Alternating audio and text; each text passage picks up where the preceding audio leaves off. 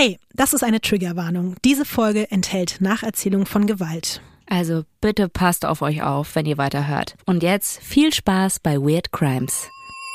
Lotti. Ines. Ich habe eine Nachricht bekommen von einer mhm. Hörerin. Die ist ein bisschen ernster, aber ich möchte sie trotzdem einfach mal vorlesen. Okay. Also, ich habe letztens mit einem ehrenamtlichen Helfer des Weißen Rings gesprochen und er sagte, dass es kaum noch junge Menschen gibt, die in diesem Ehrenamt beim Weißen Ring tätig sind. Der größte Teil ist nur durch Rentner in Anführungszeichen abgedeckt, die auf dem Arbeitsmarkt nicht mehr erwerbstätig sind. Ich bin selbst Opfer von jahrelanger häuslicher Gewalt und hätte vom Weißen Ring gerne schon eher gewusst. Es würde vielen, vielen Menschen helfen, wenn ihr eure Reichweite nutzt und auch auf die Notwendigkeit der Unterstützung in eurem Podcast hinweisen könntet. Alle notwendigen Informationen erhalten Interessierte, die ihr Ehrenamt beim Weißen Ring machen wollen, direkt auf der Website unter www.weißer-ring.de slash Unterstützung slash Ehrenamt. Und ich dachte, den Link können wir auch mal in die Show Notes packen. Du, Lotti und ich, wir haben ja auch schon mal mit dem Weißen Ring zusammengearbeitet. Ich habe selber schon mal die Hilfe vom Weißen Ring in Anspruch genommen. Da kam auch eine ältere Dame zu mir und das hat mir wirklich sehr geholfen und deswegen dachte ich, das wäre gut hier platziert, da mal drüber zu sprechen oder zumindest diesen Hinweis hier in unserem Podcast öffentlich zu machen.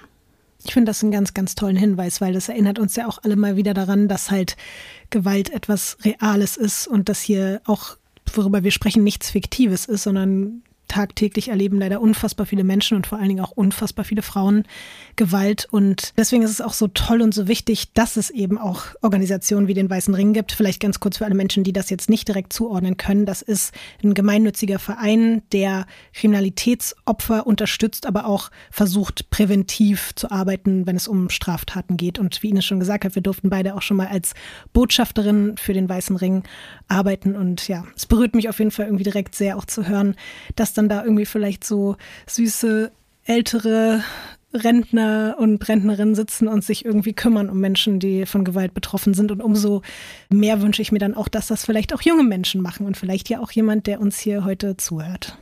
Und falls ihr betroffen seid, ich weiß, man schämt sich immer da anzurufen und das ist irgendwie so eine Hürde, aber das ist alles anonym und wenn man das einmal geschafft hat, den Telefonhörer in die Hand zu nehmen und da anzurufen, die Leute sind wirklich zauberhaft, die sind sehr sensibel, die sind empathisch.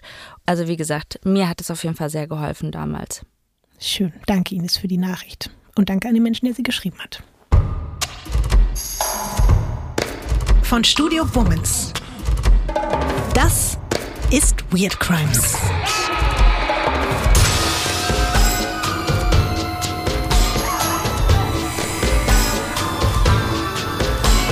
Der True Crime Podcast über die absurdesten, bizarrsten und unglaublichsten Kriminalfälle. Mit mir, Visavi. Und ich bin Ines Agnoli.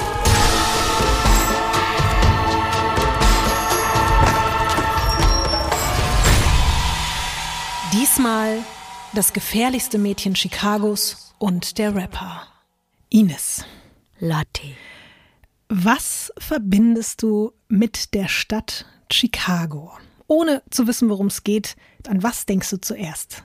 An das Musical, was ich nie gesehen habe, mhm. aber ich weiß, dass in dem Film Catherine Zeta Jones gespielt hat. Mhm. Und äh, sie sah krass heiß aus, da wurde sexy getanzt und da gibt es, glaube ich, auch irgendwie so ein Kerker oder so Gefängnistanz, mhm. den auch mal irgendwann, ich glaube, Beyoncé oder so in ihrer Show integriert hat. Das weiß ich. Gut, oder? Krass, das ist alles, was du mit Chicago verbindest. Und wenn du es jetzt mal im Kontext so von Crime siehst, ich kann es dir ja sagen, vielleicht denkst du dann auch so, ah, klar, Al Capone. Ach so, ja, aber das sowas wirklich, das juckt mich nicht. Also ich bin kein großer Fan von Mafia und sowas halt. Mhm. Also ich habe die Filme nicht wirklich geguckt. Ich muss auch zugeben, dass es mich auch nicht so doll juckt, aber er ist halt trotzdem einer der berühmtesten Gangster aller Zeiten und das halt in den 20er, 30er Jahren in Chicago. Der hat damals aus dem Süden Chicagos heraus einen Bandenkrieg gegen seine Konkurrenten aus dem Norden geführt und dabei unzählige Gegner aus dem Weg geräumt. Jetzt, fast 100 Jahre später, gibt's wieder beziehungsweise immer noch Krieg zwischen den Gangs in dieser Stadt. Natürlich mit anderen Protagonisten und auch aus anderen Gründen und mit viel moderneren Mitteln, aber nicht weniger brutal und sogar, würde ich jetzt sagen, noch wesentlich tragischer als damals. Denn es geht hier nicht mehr um irgendwelche steinreichen Gangsterbosse, sondern um junge Menschen, vor allem Teenager, ohne Perspektive, die keine Wahl haben und einfach überleben wollen. Und das an einem Ort, der eine bekannte Brutstätte für Armut, Kriminalität und Drogen ist und der für soziale Ungerechtigkeit, für Rassismus und für Ausgrenzung steht. Ein Ort, den die Einwohnenden auch Chirac nennen. Ich weiß nicht, ob du das schon mal gehört hast, Ines. Nee. Das ist so, weil dort in den letzten 20 Jahren doppelt so viele Menschen durch Waffengewalt ums Leben gekommen sind als US-Soldaten im gesamten Irakkrieg und in Afghanistan wow. zusammen. Ja. Ich muss aber deswegen jetzt auch dich und alle Menschen, die uns zuhören, ein bisschen warnen. Der heutige Fall ist zwar natürlich auf ganz vielen Ebenen weird, aber er ist auch extrem hart und an vielen Stellen erschütternder als vieles, was wir hier sonst so hören. Deswegen überlegt euch einfach bitte, ob ihr euch die Folge anhören könnt und wollt. Ich erzähle diese Geschichte auch deswegen, weil diese und ähnliche Schicksale auch gerne mal als Probleme einer Parallelgesellschaft abgetan und unter den Teppich gekehrt werden. Und genau deshalb sprechen wir heute über ein Mädchen, das mit der erbarmungslosen Gewaltspirale der Gangs auf den Straßen im Süden Chicagos in Berührung kommt, noch bevor sie ihr erstes Wort sprechen kann und die von dieser Spirale so lange verfolgt und angezogen wird, bis sie selbst anfängt, ein Teil davon zu werden. Es geht heute um die Gangkultur im Süden Chicagos, aber auch um die Macht und den Einfluss von Social Media und Rap in dieser Welt und vor allem um Jakira Barnes, das gefährlichste Mädchen Chicagos. Bist du bereit, Ines? Ich bin bereit. Ich habe irgendwie Angst, dass ich heute maximal verkacke, weil ich wirklich wenig Gangwissen habe. Aber dafür bin ich ja da. Und noch nie in Chicago war und mich offensichtlich nicht genug mit der Stadt auseinandergesetzt habe. Ich habe auch gedacht, ich weiß nicht, wie du das siehst. Ich glaube, ich habe noch nie einen True Crime Podcast über so Gangverbrechen richtig gehört, weil ich das Gefühl habe, die meisten Menschen nehmen das gar nicht als Verbrechen wahr.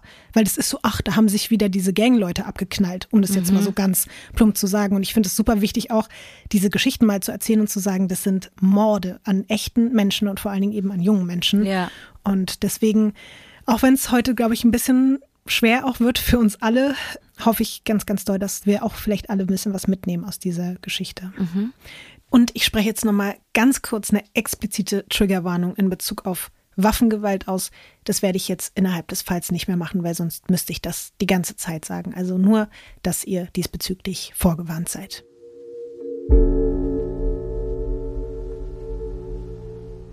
Damit wir jetzt wirklich erstmal alle einen Überblick über das bekommen, was in Chicagos Süden und Westen abgeht, gibt es ein paar Infos erstmal zur Stadt, ein bisschen Zahlen und Fakten in Sachen Mord und Totschlag. Chicago ist die drittgrößte Stadt der Vereinigten Staaten und hat knapp drei Millionen Einwohner und die höchste Mordrate in den USA.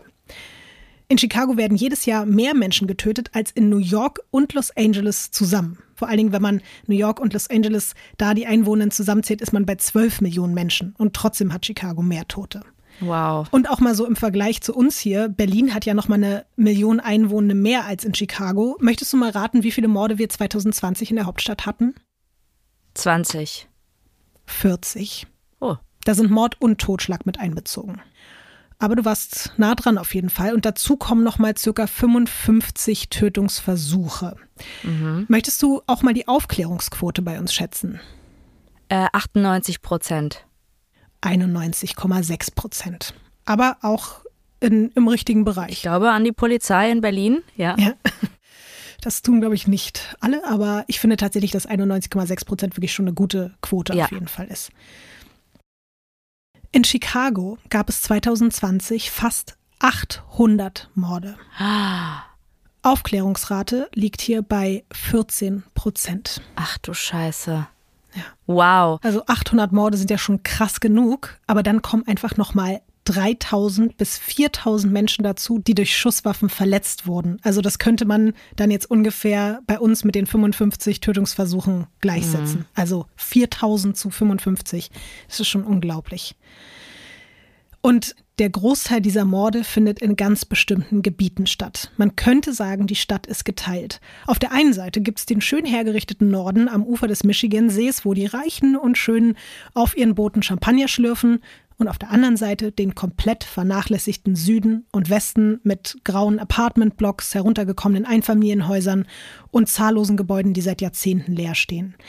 Ich zeige dir jetzt mal das erste Bild für heute. Da sieht man einerseits ein Teil der Southside, das Viertel, um das es hier heute sehr viel gehen wird, und darunter noch ein ganz spezieller Block in West Englewood im Südwesten der Stadt. Okay, also das erste Bild ist es das große, also dieses Vogelperspektivenbild. Das sieht ja jetzt erstmal klassisch aus, würde ich sagen. Ne? Also wir haben viele Häuser, ein paar Bäume. Ich würde mal sagen, das Foto ist im Herbst geknipst worden. Ne? Mhm. Und hinten diese ganze Skyline mit den ganzen Hochhäusern. Sieht jetzt erstmal, würde ich sagen, wenn man sich das anguckt, würde man sich denken, ja gut. Obwohl man quasi sagen kann, ab da sieht man schon diese Perspektive aus dem Süden heraus, guckt man quasi auf die Skyline vom reichen Norden und da, wo, wo das Foto sozusagen wo du näher dran bist an diesen Häuserblocks, das ist halt schon eben die Seite der Stadt, die ganz, ganz anders aussieht. Ich finde jetzt noch nicht, dass die so abgefuckt aussehen auf dem ersten Bild. Aber dafür hast du ja das zweite. Dafür habe ich das zweite und da ist auch mhm. direkt Graffiti. Es sind jetzt auch nicht so super schlimme Häuser, so wie wir das manchmal auch kennen. Also zumindest, ich kenne auch noch irgendwie damals, wenn man durch Polen gefahren ist, wirklich auch äh, Häuser, wo man sich gedacht hat, wow, hier leben Menschen, das tut mir leid. Aber das Haus in der Mitte sieht schon auf jeden Fall abgefuckt aus und da sind auch die Fenster unten, zumindest auf jeden Fall würde ich sagen, mit Holz vernagelt, oder? Mhm. Ich habe auch dieses Bild von diesem Block da rausgesucht, weil nur rund um diesen einen Block, den du da siehst, gibt es pro Jahr knapp vier tödliche Schießereien. Mhm. Ursprünglich wurden vor allem im Süden Chicagos nach dem Zweiten Weltkrieg Sozialwohnungen für Veteranen gebaut, aber daraus haben sich schnell Armutsviertel entwickelt. Schon seit den 30er Jahren ist die Infrastruktur im Süden viel schlechter als im Norden und schon damals sind es hauptsächlich schwarze Menschen, die in diesen Vierteln der Stadt leben oder, sagen wir es lieber wie es ist, leben müssen, weil sie in anderen Stadtteilen einfach keine Wohnungen bekommen. Ähnliches gilt für Eingewanderte aus Mexiko, die sich dort niederlassen mussten. In der Southside sind heute mehr als 93 Prozent der Einwohnenden schwarz. Jeder zweite Mensch ist arbeitslos. Die Jugendarbeitslosigkeit liegt auch bei knapp 70 Prozent. Viele Schulen wurden geschlossen, es gibt kaum gesundheitliche Versorgung und in den gefährlichsten Blocks gibt es kaum noch Geschäfte, nicht mal mehr Supermärkte. Selbst Fastfood-Ketten mussten schließen, weil es einfach zu viele Schießereien dort gab. Das Einzige, was man da vielleicht noch findet, sind so Liquor-Stores und viele Häuser sind eben auch einfach komplett unbewohnbar. Und da Rassismus bei der Vergabe von Mietwohnungen und Hypothekenkrediten bis heute eine Riesenrolle in Chicago spielt, haben die Menschen halt auch keine Chance, aus diesen Blocks rauszukommen.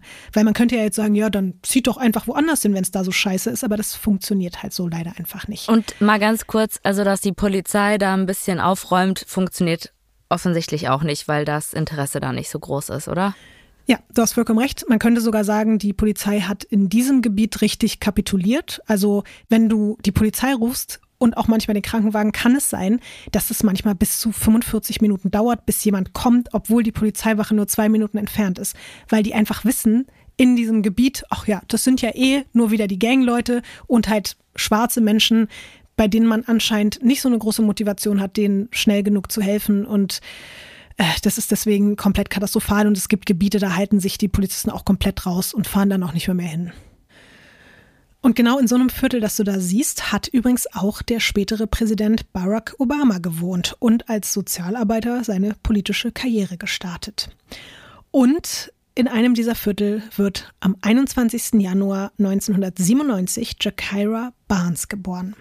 Zusammen mit ihrem Bruder George und ihren Eltern lebt sie in einer kleinen Sozialbauwohnung in der Southside.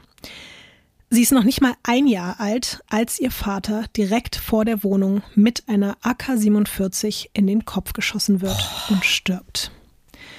Kann man sich gar nicht vorstellen, oder? Es ist natürlich überhaupt nichts Lapidares, was man hier so nebenbei erzählt, aber du wirst heute noch merken, dass das halt natürlich, dass ich mich in der Erzählweise auch ein bisschen dem anpasse, was dort Normalität ist, traurigerweise. Und deswegen, ich sage es jetzt quasi so nebenbei, er wird dort mit einer AK-47 in den Kopf geschossen, aber natürlich ist das was Unfassbares. Also es ist unglaublich. Du bist ein Jahr alt und dein Vater wird auf diese Art und Weise vor der Haustür einfach hingerichtet. Also ich weiß, als ich ein Kind war, sind meine Eltern hin und wieder halt weggefahren. Mhm. Und dann hatte ich immer die Angst, dass meine Eltern irgendwann nicht mehr nach Hause kommen, mhm. weil die vielleicht irgendwie in einen Autounfall verwickelt werden oder so. Aber mhm. die Vorstellung, dass mein Vater vor die Tür geht und jemand ihm in den Kopf schießt, war auf jeden Fall nicht in meiner Gedankenwelt verankert und das finde ich so furchtbar und brutal. Mhm. Das ist unglaublich und das Schreckliche daran ist auch, dass sie nicht das einzige Kind ist in diesem Viertel, was dieses Schicksal trifft. Man weiß jetzt auch nicht so viel über den Vater, aber was bekannt ist, er soll zu diesem Zeitpunkt Anführer einer Gang gewesen sein. Ihre Mutter ist danach mit den Kindern total überfordert, weil es kommen auch noch mehrere Geschwister danach dazu und sie hat nach dem Tod des Vaters auch noch mehr Geldprobleme als vorher und deswegen ziehen sie alle zusammen zur Großmutter in einen Teil der Southside, die von zwei besonders verfeindeten Gangs regiert wird. Auf der einen Seite hätten wir die Gangster Disciples in Woodlawn und auf der anderen Seite die Black Disciples. Diese beiden Namen kannst du dir schon mal merken. Die wiederum haben ihr Territorium in Parkway Gardens. Ich zeige dir jetzt mal eine Karte, wo sich diese beiden Gebiete befinden und du siehst darauf gleich auch noch einen Ort, der besonders berüchtigt ist. Dazu erzähle ich dir dann gleich noch was. Du kannst auf jeden Fall mal das nächste Bild umdrehen. Alles klar. Okay. Wir haben einmal das Gebiet der Black Disciples mhm. in Rot was kleiner ist als von Gangster Disciples. Mhm. Und die sind einfach Arsch an Arsch direkt nebeneinander. Mhm. Also, wir wissen, das geht schief, weil die sich die ganze Zeit bekriegen, oder? Ja, das ist nämlich genau das Ding. Also wirklich nur eine einzige Straße trennt diese beiden Territorien das der Gangs. Das sieht man nicht mal. Ja. Und an dieser Grenze herrscht Krieg. Das bedeutet wirklich, wenn jemand aus der einen Gang die Grenze der anderen Gang übertritt, selbst wenn er wirklich sich da nur im Liquor Store auf der anderen Seite eine Cola kaufen will, dann kann er dafür erschossen werden. Ach du Scheiße. Aber wissen die dann, wer wer ist? Also haben die ja. irgendwie so Klamotten oder kennt man ja. sich einfach? Sowohl als auch, man kennt sich, aber man trägt auch teilweise Farben, man hat Tattoos, manche haben auch gewisse Haarschnitte, Kleidungsstücke, es gibt alles Mögliche, um sich da zu identifizieren. Und das muss man sich jetzt, wie gesagt, wirklich nochmal vor Augen führen. Das sind Leute, die sich quasi auf den Tod hassen und die leben nur zwei Minuten voneinander entfernt. Es ist ganz, ganz schrecklich. Und dann siehst du auf der unteren Seite noch ein mhm. Bild. Du kannst ja noch mal ganz kurz gucken bei dem oberen Bild bei dem Gebiet der Black Disciples, siehst du da diese zickzackförmige Anordnung? Ja, sehe ich. Mhm. Das ist jetzt nämlich die Vogelperspektive von dem, was du auf der unteren Bildseite ah. siehst. Das ist nämlich eine Sozialbau-Apartment-Siedlung, auch Projects genannt. Und offiziell heißt dieser Ort Parkway Gardens. Das ist nicht nur das gefährlichste und tödlichste Viertel in ganz Chicago, sondern der kompletten Vereinigten Staaten. Das sieht aber überhaupt nicht so aus, muss man mal ganz kurz sagen. Ne? Also mhm. das Foto, was du da rausgesucht hast, vielleicht auch wieder bewusst. Also da würde man jetzt nicht denken, dass es da gefährlich ist. Aber das ist ja eben auch vielleicht das Interessante, dass man das manchmal auch gar nicht sehen muss. Aber das, was sich dahinter verbirgt, ist halt wirklich was ganz, ganz anderes. In Parkway Gardens wohnen knapp 2000 Menschen und alleine zwischen 2011 und 2014, das ist auch der Zeitraum, in dem unser heutiger Fall ungefähr stattfindet, wurden dort 20 Menschen erschossen. Man denkt jetzt erstmal so 20 Menschen, okay, aber ich, ich habe das jetzt mal einwohnerzahlenmäßig übertragen. Wenn wir jetzt in Berlin sind, zum Beispiel im Märkischen Viertel, dann würde das bedeuten, dass dort in drei Jahren 400 Leute erschossen werden. Wow. Und das ist natürlich absurd. Also stell dir vor, alle würden ja sagen, das wäre der größte Skandal, den es gibt. Alle würden sagen, komplette No-Go-Area. Ciao. Also. Ja. Und interessanter Fakt auch noch, ich habe ja gerade eben schon Barack Obama erwähnt, die ehemalige First Lady Michelle Obama ist tatsächlich genau dort in Parkway Gardens aufgewachsen. Das ist ja krass. Ja. Und man sagt auch, dass das der Ort ist, an dem ein komplett neues Rap-Genre geboren wurde, nämlich Drill-Rap. Und du weißt ja, Ines, ich komme ursprünglich aus dem Rap-Journalismus. Mhm. Hast du schon mal was von Drill Music oder Drill Rap gehört? Ich kenne nur Drill Instructor und irgendwie bei Drill Instructor muss ich an Captain Jack denken. Und ich, mhm. also es ist auf jeden Fall Sprechgesang auch, ne? Mhm. Es ist jetzt nicht EO Captain Jack. Bring nee, me back to the riddle Rack, was nee, auch immer nee. da gesagt wird. Nee, ja. Also Drill Music oder Drill Rap ist einfach nochmal eine wesentlich rohere und gewaltvollere Form von Straßen- oder Gangster-Rap. Man kann sagen, dass es bei dieser Musikrichtung ursprünglich wirklich nur darum ging, sich öffentlich mit seiner Gang zu positionieren und auf der anderen Seite den Feinden über die Songs ganz unmissverständliche Ansagen zu machen. Und tatsächlich soll Drill Rap, so makaber das jetzt auch klingt, auch als eine Art motivierender Soundtrack dienen, der einem so den nötigen letzten Push gibt, wenn man gerade loszieht und auf dem Weg ist, vielleicht gleich jemanden abzuknallen. Ach krass, dass man das dann noch im Auto hört. Ja. Und manchmal werden auch die Songs einfach selbst Auslöser dafür, warum jemand eine Kugel abbekommt. Mhm. Es gibt einen Song, der so ein bisschen als Blaupause für dieses musikalische Genre angesehen wird und der so bekannt geworden ist, dass ich mir sogar vorstellen könnte, dass du auch schon mal davon gehört hast. Ich bin mir nicht ganz sicher. Aber vor allem kommt der von einem Rap-Act, der in unserer heutigen Geschichte auch noch öfter vorkommen wird. Und deswegen hören wir da mal ganz kurz rein.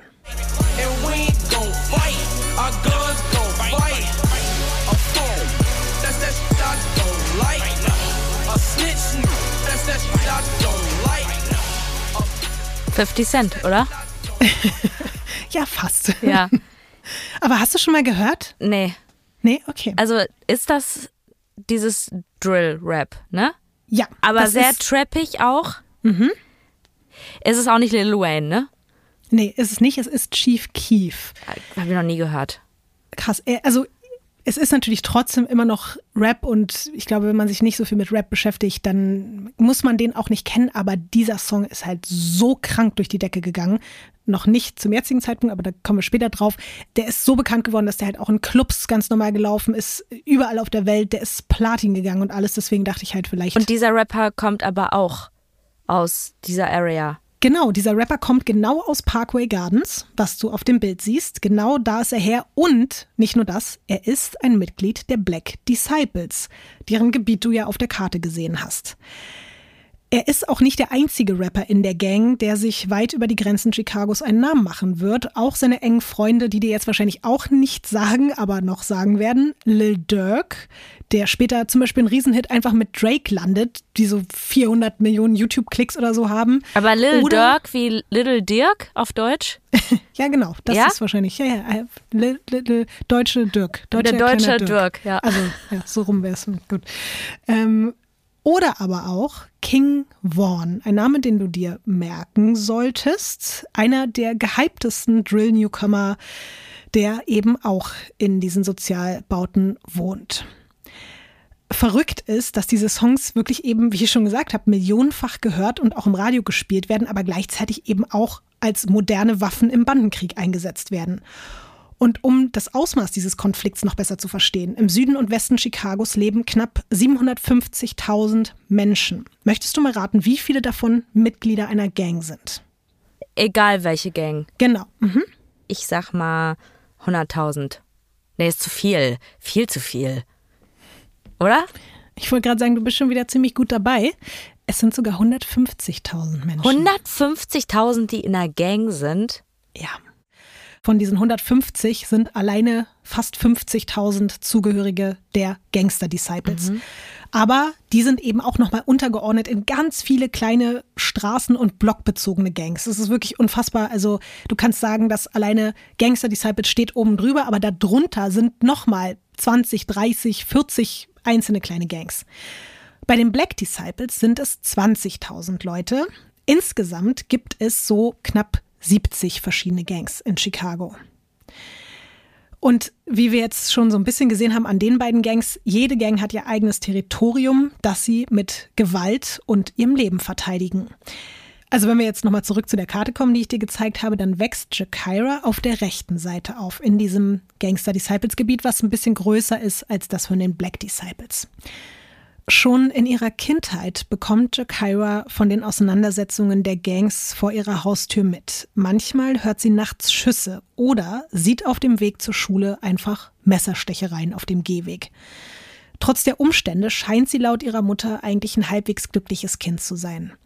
Jakira konzentriert sich als Kind wirklich komplett auf die Schule und sie fällt dort wegen ihrer Leistung sogar im positiven Sinne auf. Sie ist in Sachen Mathe und Naturwissenschaften, was wir, glaube ich, nicht nachvollziehen können. Ines. Doch, ey, was soll die Scheiße? Ich war in Mathe und Naturwissenschaften sogar richtig gut. Okay, gut, ich nehme alles zurück, sorry. Bei mir war es umgekehrt. Also, Jakira ist auf jeden Fall in Sachen Mathe und Naturwissenschaften extrem begabt, sogar so doll, dass sie so eine Art extra Stipendium für eine Akademie bekommt, die besonders begabte, aber eben nicht so privilegierte SchülerInnen aufs College vorbereiten soll. Alle haben wirklich das Gefühl, aus dem Mädchen aus der Southside könnte wirklich was werden. Ihre MitschülerInnen und die Lehrkräfte beschreiben sie als klug, schüchtern, manchmal sogar ein bisschen ängstlich, freundlich und vor allem hilfsbereit. Und das spiegelt sich auch in Jakiras Berufswunsch wider. Sie will nämlich Sozialarbeiterin werden und anderen Kids helfen, die auch in schwierigen Verhältnissen aufwachsen, so wie sie.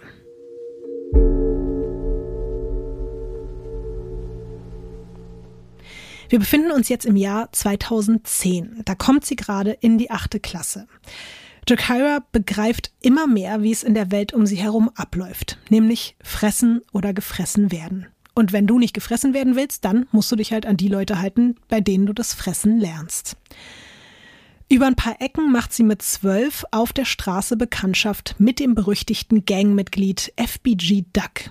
Der ist 16 und gehört zu den Gangster Disciples. Und der wird fast so ein bisschen sowas wie ihr, so auch so ein großer Bruderersatz und so ein bisschen mentormäßig. Und über ihn kommt sie in Kontakt mit weiteren Jungs aus der Gang. Es dauert nicht lange, da stürzen ihre Noten ab und sie wird nach mehreren Verwarnungen wegen respektlosem Verhalten suspendiert. Es geht alles wirklich mhm. ziemlich schnell. Sie muss die Schule wechseln und ab da geht's wirklich nur noch bergab. Sie hängt jetzt den Großteil ihrer Zeit auf der Straße rum, rund um die berüchtigsten Blocks der Southside. Und trotz allem schafft sie es dann gerade noch so, die achte Klasse abzuschließen. Und aus dieser Zeit und auch von ihrem Abschluss gucken wir uns mal Bilder von ihr an. Ja, typische achte Klasse, oder? Findest du so vom Style her oder? Ja, also weiß ich nicht, aber kannst du dich an deine achte Klasse erinnern? Das war nicht die beste Zeit, oder? Die, das ja. war nicht die beste Phase, die man so selber hatte. Das stimmt. Also ich sah achte Klasse auch äh, Jakira-mäßig aus, muss ich sagen. Also Style war sie auf jeden Fall geiler.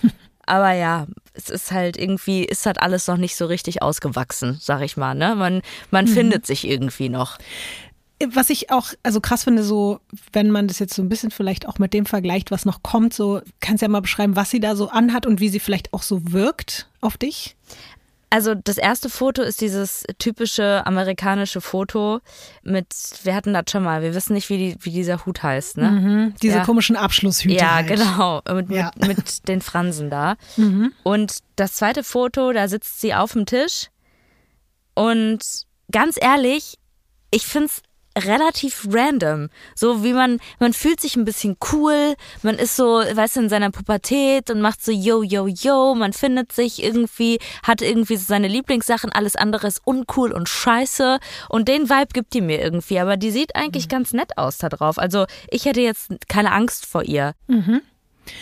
Ich frage auch deswegen, weil man schon sagen kann, dass das ungefähr so die letzten Bilder von der in Anführungszeichen alten Jakira sind. Mhm.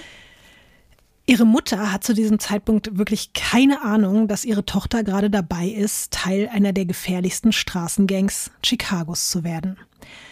Die Gang ist so gefährlich, dass Jakira sehr schnell mitbekommt, wie im Umfeld ihrer neuen Freunde regelmäßig Leute Kugeln abbekommen oder sogar sterben. Und sie weiß, wenn sie dazugehören möchte, dann muss sie sich beweisen. Und zwar als Mädchen einfach auch nochmal doppelt so krass wie alle anderen. Also fängt Jakira an, sich mit den wenigen anderen Mädchen der rivalisierenden Gangs zu schlagen. Sie gilt dabei sehr schnell als furcht- und skrupellos und das beeindruckt natürlich die anderen Gangmitglieder.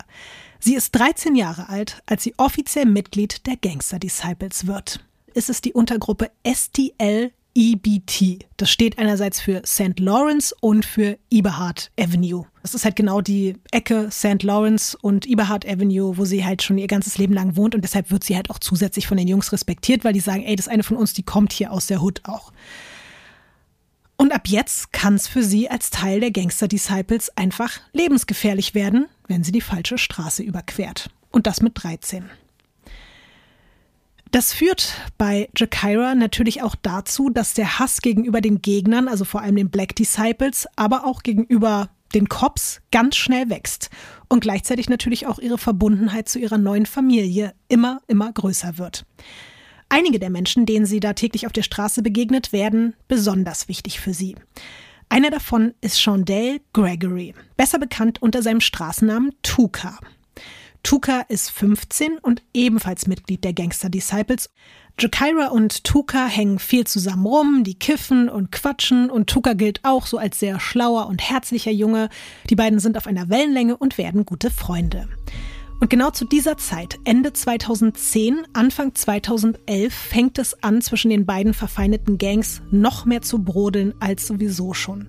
Gerade erst wurde nämlich ein 17-jähriges Gangmitglied der Black Disciples getötet und alle wissen natürlich, dass es jemand von den Gangster Disciples war und es nicht lange dauern wird, bis ein Vergeltungsschlag folgt. Man weiß halt nur noch nicht, wann, wo und wen es erwischt. Am 12. Januar 2011 um 18.48 Uhr wartet ein Zehnklässler in West Woodlawn an einer Bushaltestelle, als ein Auto vor ihm hält. Aus der Beifahrertür steigt ein maskierter Mann mit einer Waffe in der Hand und er geht auf den Jungen zu, beschimpft ihn und dann fängt er an, auf ihn zu schießen. Nein. Mindestens vier Kugeln treffen ihn aus nächster Nähe. Nachbarn, die alles mit ansehen, wählen die 911. Als Krankenwagen und Polizei eintreffen, können sie nur noch den Tod des Teenagers feststellen. Nein. Sein Name Shondale Gregory, aka Tuka. Mhm. Für Jakira ist es ein massiver Schock. Obwohl sie ja theoretisch wusste, dass es jederzeit jeden von ihnen treffen kann, hat sie natürlich nicht damit gerechnet, dass es ausgerechnet einen ihrer Ängsten treffen wird. Mhm. Und bislang hat Jakira ja auch eher nur aus der Ferne mitbekommen, wie es so ist, einen Menschen im Gangkrieg zu verlieren, außer jetzt bei ihrem Vater. Aber damals war das natürlich noch ein bisschen was anderes. Sie war halt viel zu klein, um in dem Moment verstehen zu können, was passiert ist. Jetzt ist das anders. Der Tag, an dem ihr Kumpel Tuka stirbt, ist der Tag, der Jakira und den Lauf ihres Lebens für immer verändern wird. Aber auch für die Gangster Disciples bzw. die Unterfraktion STL-EBT ist Tukas Tod besonders schmerzhaft. Zu seinen Ehren benennen sie ihr komplettes Gangterritorium nach ihm um, nämlich Tukaville. Die Folgen dieser Tat sind aber noch weitreichender. Viele sehen den Mord an dem 15-Jährigen wirklich als offiziellen Startschuss für einen der schlimmsten Gangkonflikte in der Gegend jemals.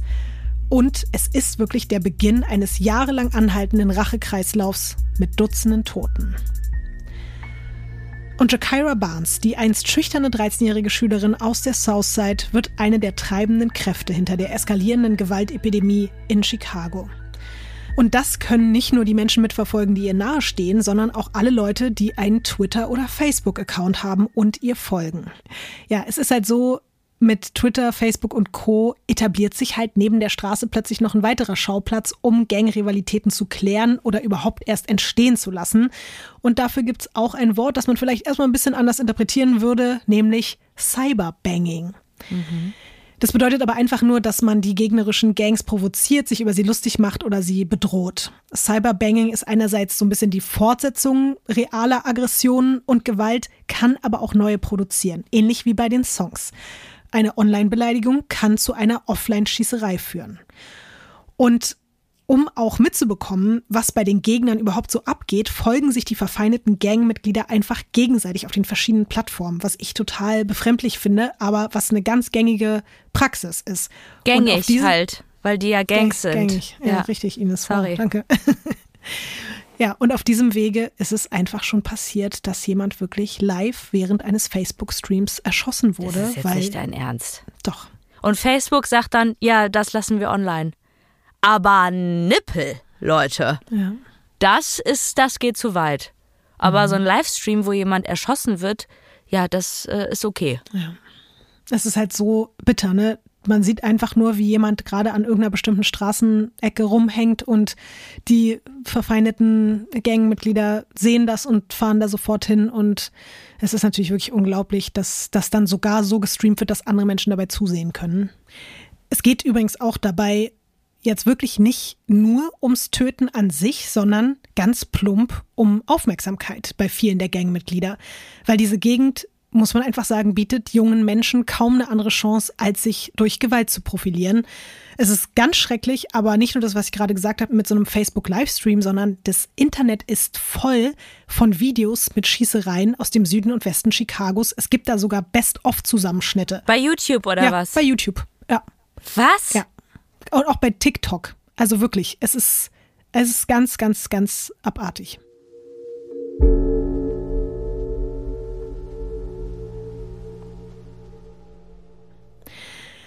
Auch Jakira wird nach dem Tod ihres Kumpels online immer aktiver und sie ändert ihre Twitter- und Facebook-Namen in Tukaville Kyra. Und die STL-Boys, zu denen sie ja auch gehört, geben sich zudem noch den Zweitnamen Tuka Gang.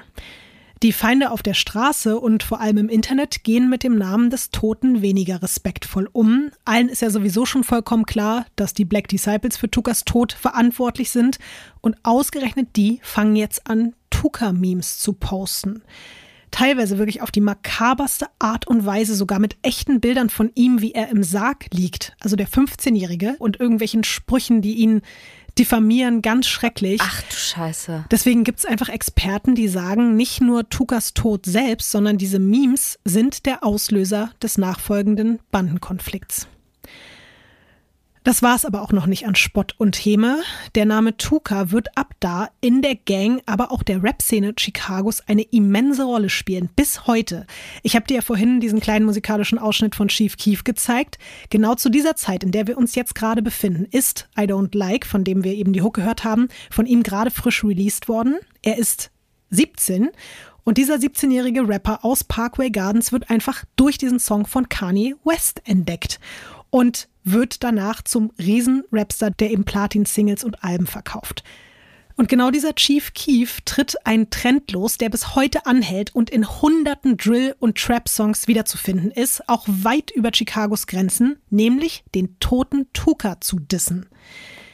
Wir hören uns jetzt mal einen kleinen Ausschnitt aus einem Chief Keef-Song an. Das ist ein kompletter Song, der sich nur darum dreht, Tuka zu beleidigen, zu dissen nach seinem Tod. Und Achtung, ist es äh, sehr explizit.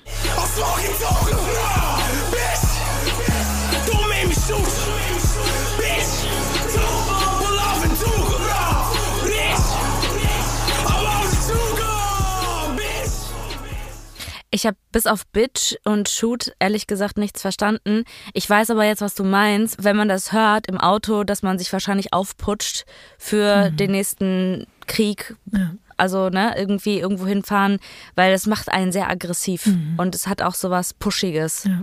Das ist natürlich jetzt auch besonders, da ist besonders viel Aggression mit dabei, wie man, glaube ich, hören konnte. Vielleicht hast du es auch gehört, er sagt auch ein paar Mal immer wieder äh, Smoking Tuka und das ist wie so ein geflügeltes Wort. Also das findest du in so vielen Rap-Tracks wieder und das ist unfassbar. Also um sich das einfach nochmal vor Augen zu führen, da wird ein 15-Jähriger erschossen und eine ganze Generation an Rappern macht es sich zur Aufgabe, ihn über ein Jahrzehnt lang zu beleidigen. Es gibt sogar wirklich ganze Compilations von Tuka Disses, kann man auch bei YouTube finden. Und teilweise wird sein Name heute eben über zehn Jahre nach seinem Tod von irgendwelchen Rap-Artists in Songs gedroppt, die nicht mal mehr wissen, wer er war, weil halt eben so Aussagen wie Smoking Tuka wirklich so Redewendungen geworden sind. Es lässt sich noch nicht mal so richtig erklären. Es ist, es gibt Leute, die denken, dass Tuka eine Weed-Marke ist, weil du so oft mhm. Smoking Tuka und eigentlich bedeutet das eher so, wie von wegen, wir haben ihn geraucht. Es ist, man kann es auch darauf beziehen, dass halt, während er erschossen wurde, dabei quasi Rauch entstanden ist. Ja. Dann gibt's aber auch noch Leute, die sagen, dass es darauf zurückzuführen ist, dass äh, damals Freunde von Tupac seine Asche geraucht haben.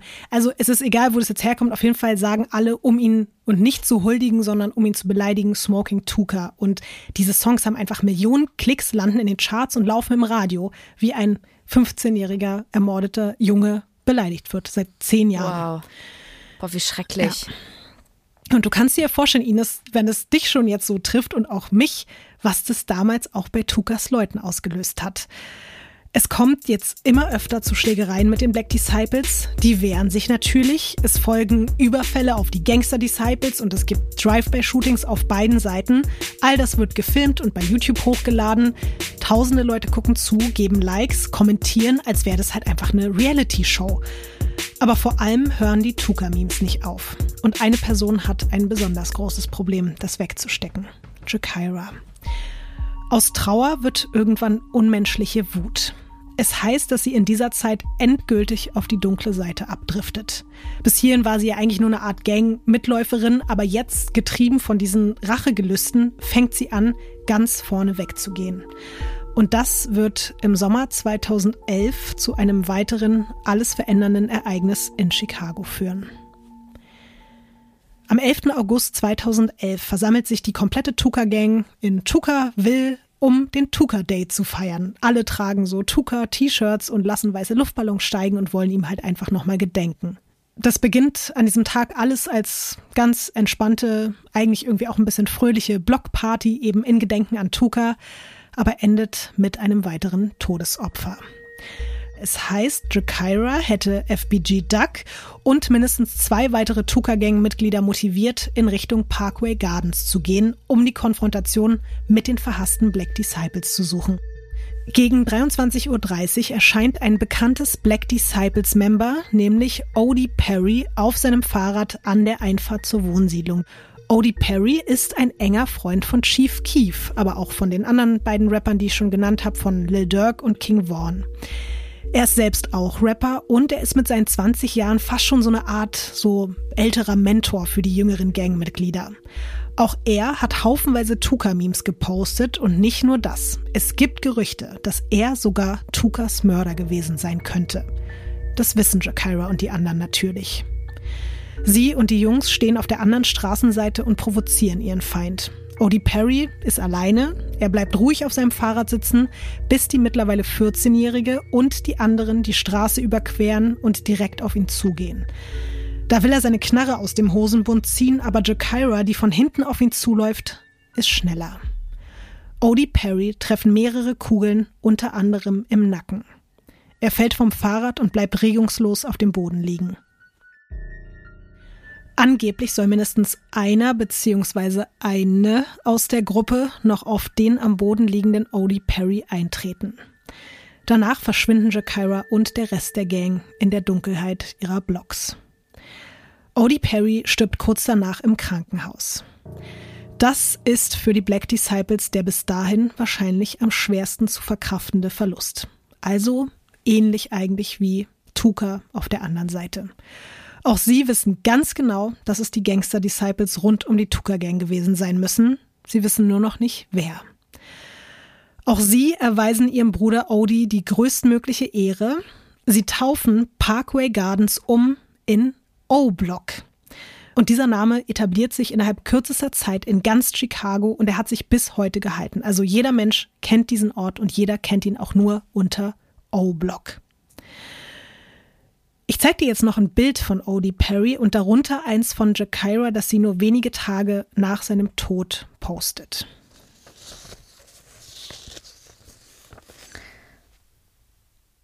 Also wir sehen ihn in jeweils in einer Hand eine Knarre mhm.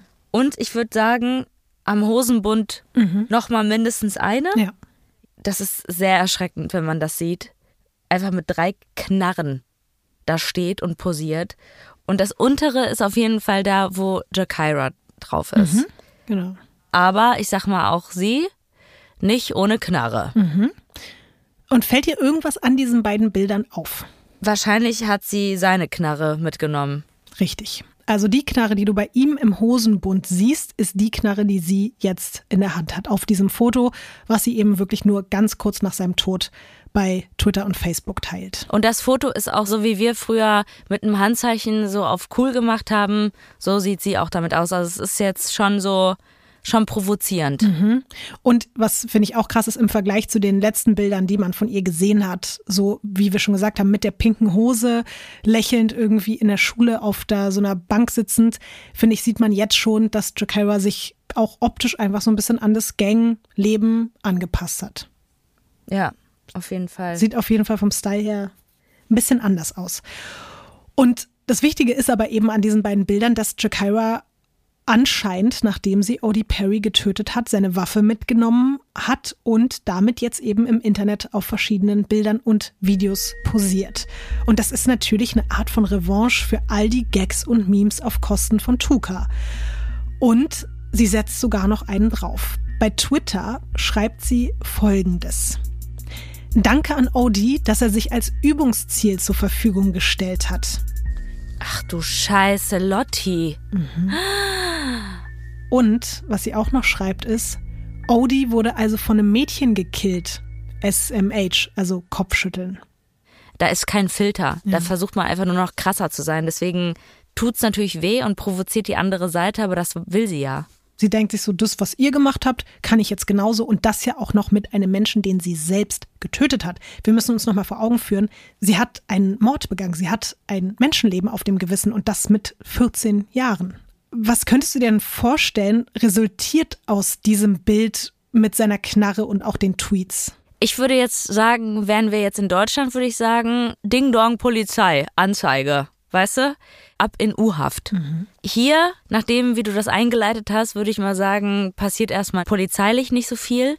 Dafür kriegen das die anderen mit. Ich würde mal sagen, sie ist jetzt ein Ziel, oder?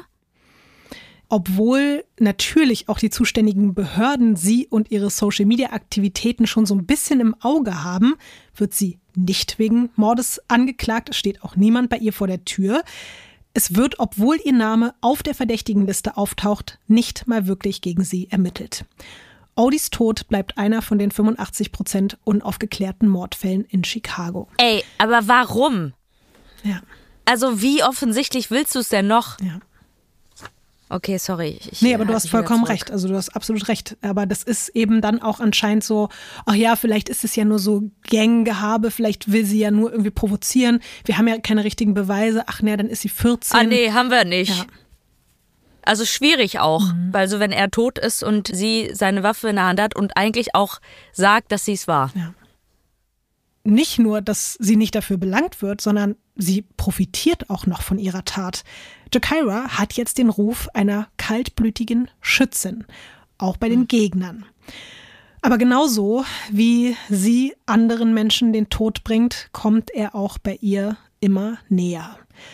Mitte 2012 auf die für sie schlimmstmögliche Art und Weise.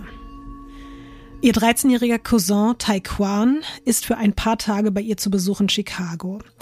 Seine Mutter ist wirklich nur ein paar Monate vorher mit ihm weggezogen, um ihn von der Gewalt der Stadt fernzuhalten. Oh und nein. für Jakira war es einerseits extrem traurig, weil Taekwon wirklich wie so ein kleiner Bruder für sie ist. Andererseits hofft sie natürlich einfach so auf ein besseres Leben für ihn. An einem lauen Juniabend, nur ein paar Stunden bevor es für ihn wieder weg aus Chicago ins neue Zuhause gehen soll, nimmt sie Taekwon mit auf eine Blockparty in der Southside.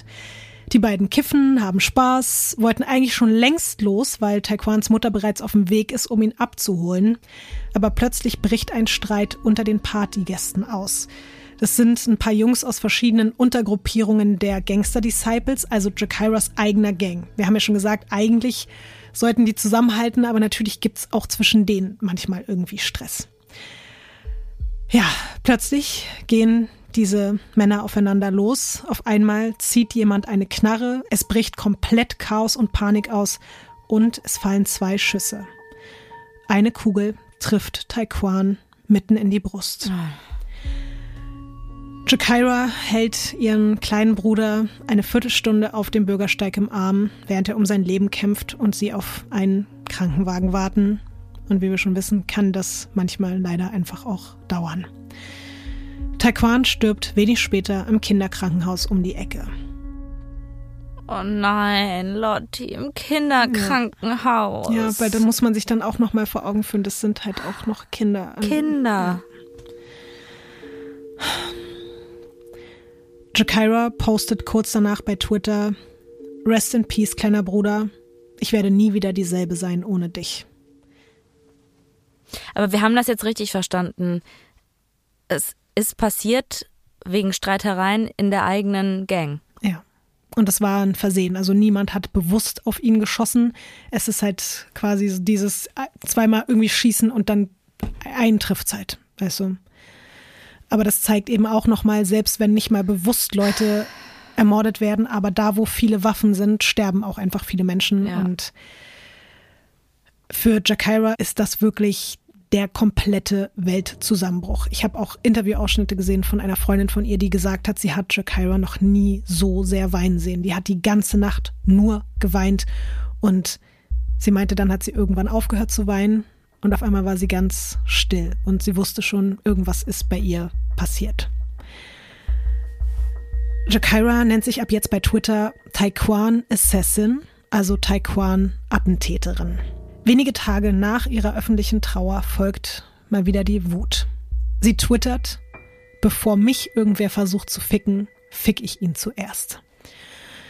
Und Jakira weiß, wie gesagt, natürlich auch, dass es sie jederzeit erwischen kann und auch das Sterben um sie herum hört halt einfach nicht auf. Taekwon war ja, wie gesagt, nur ein Zufallsopfer, aber dann trifft es auch wieder ganz bewusst jemanden aus einer Untergruppe der Gangster Disciples, also Jakiras Gang. Dieses Mal ist es der aufstrebende Rapper Lil Jojo, der ist auch gerade mal 18 Jahre alt und Lil Jojo hatte in den Wochen vor seinem Tod auf Twitter unentwegt Auseinandersetzungen mit Chief Keef, den wir schon zweimal gehört haben heute. Und er hat ihn und die Black Disciples auch in einem Song gedisst. Also quasi auf beiden Plattformen, die so ganz viel Potenzial haben, dass es dann eskaliert. Und so ist es auch gekommen. Kurz bevor sieben Schüsse auf ihn abgefeuert wurden, hat er seinen aktuellen Standort gepostet.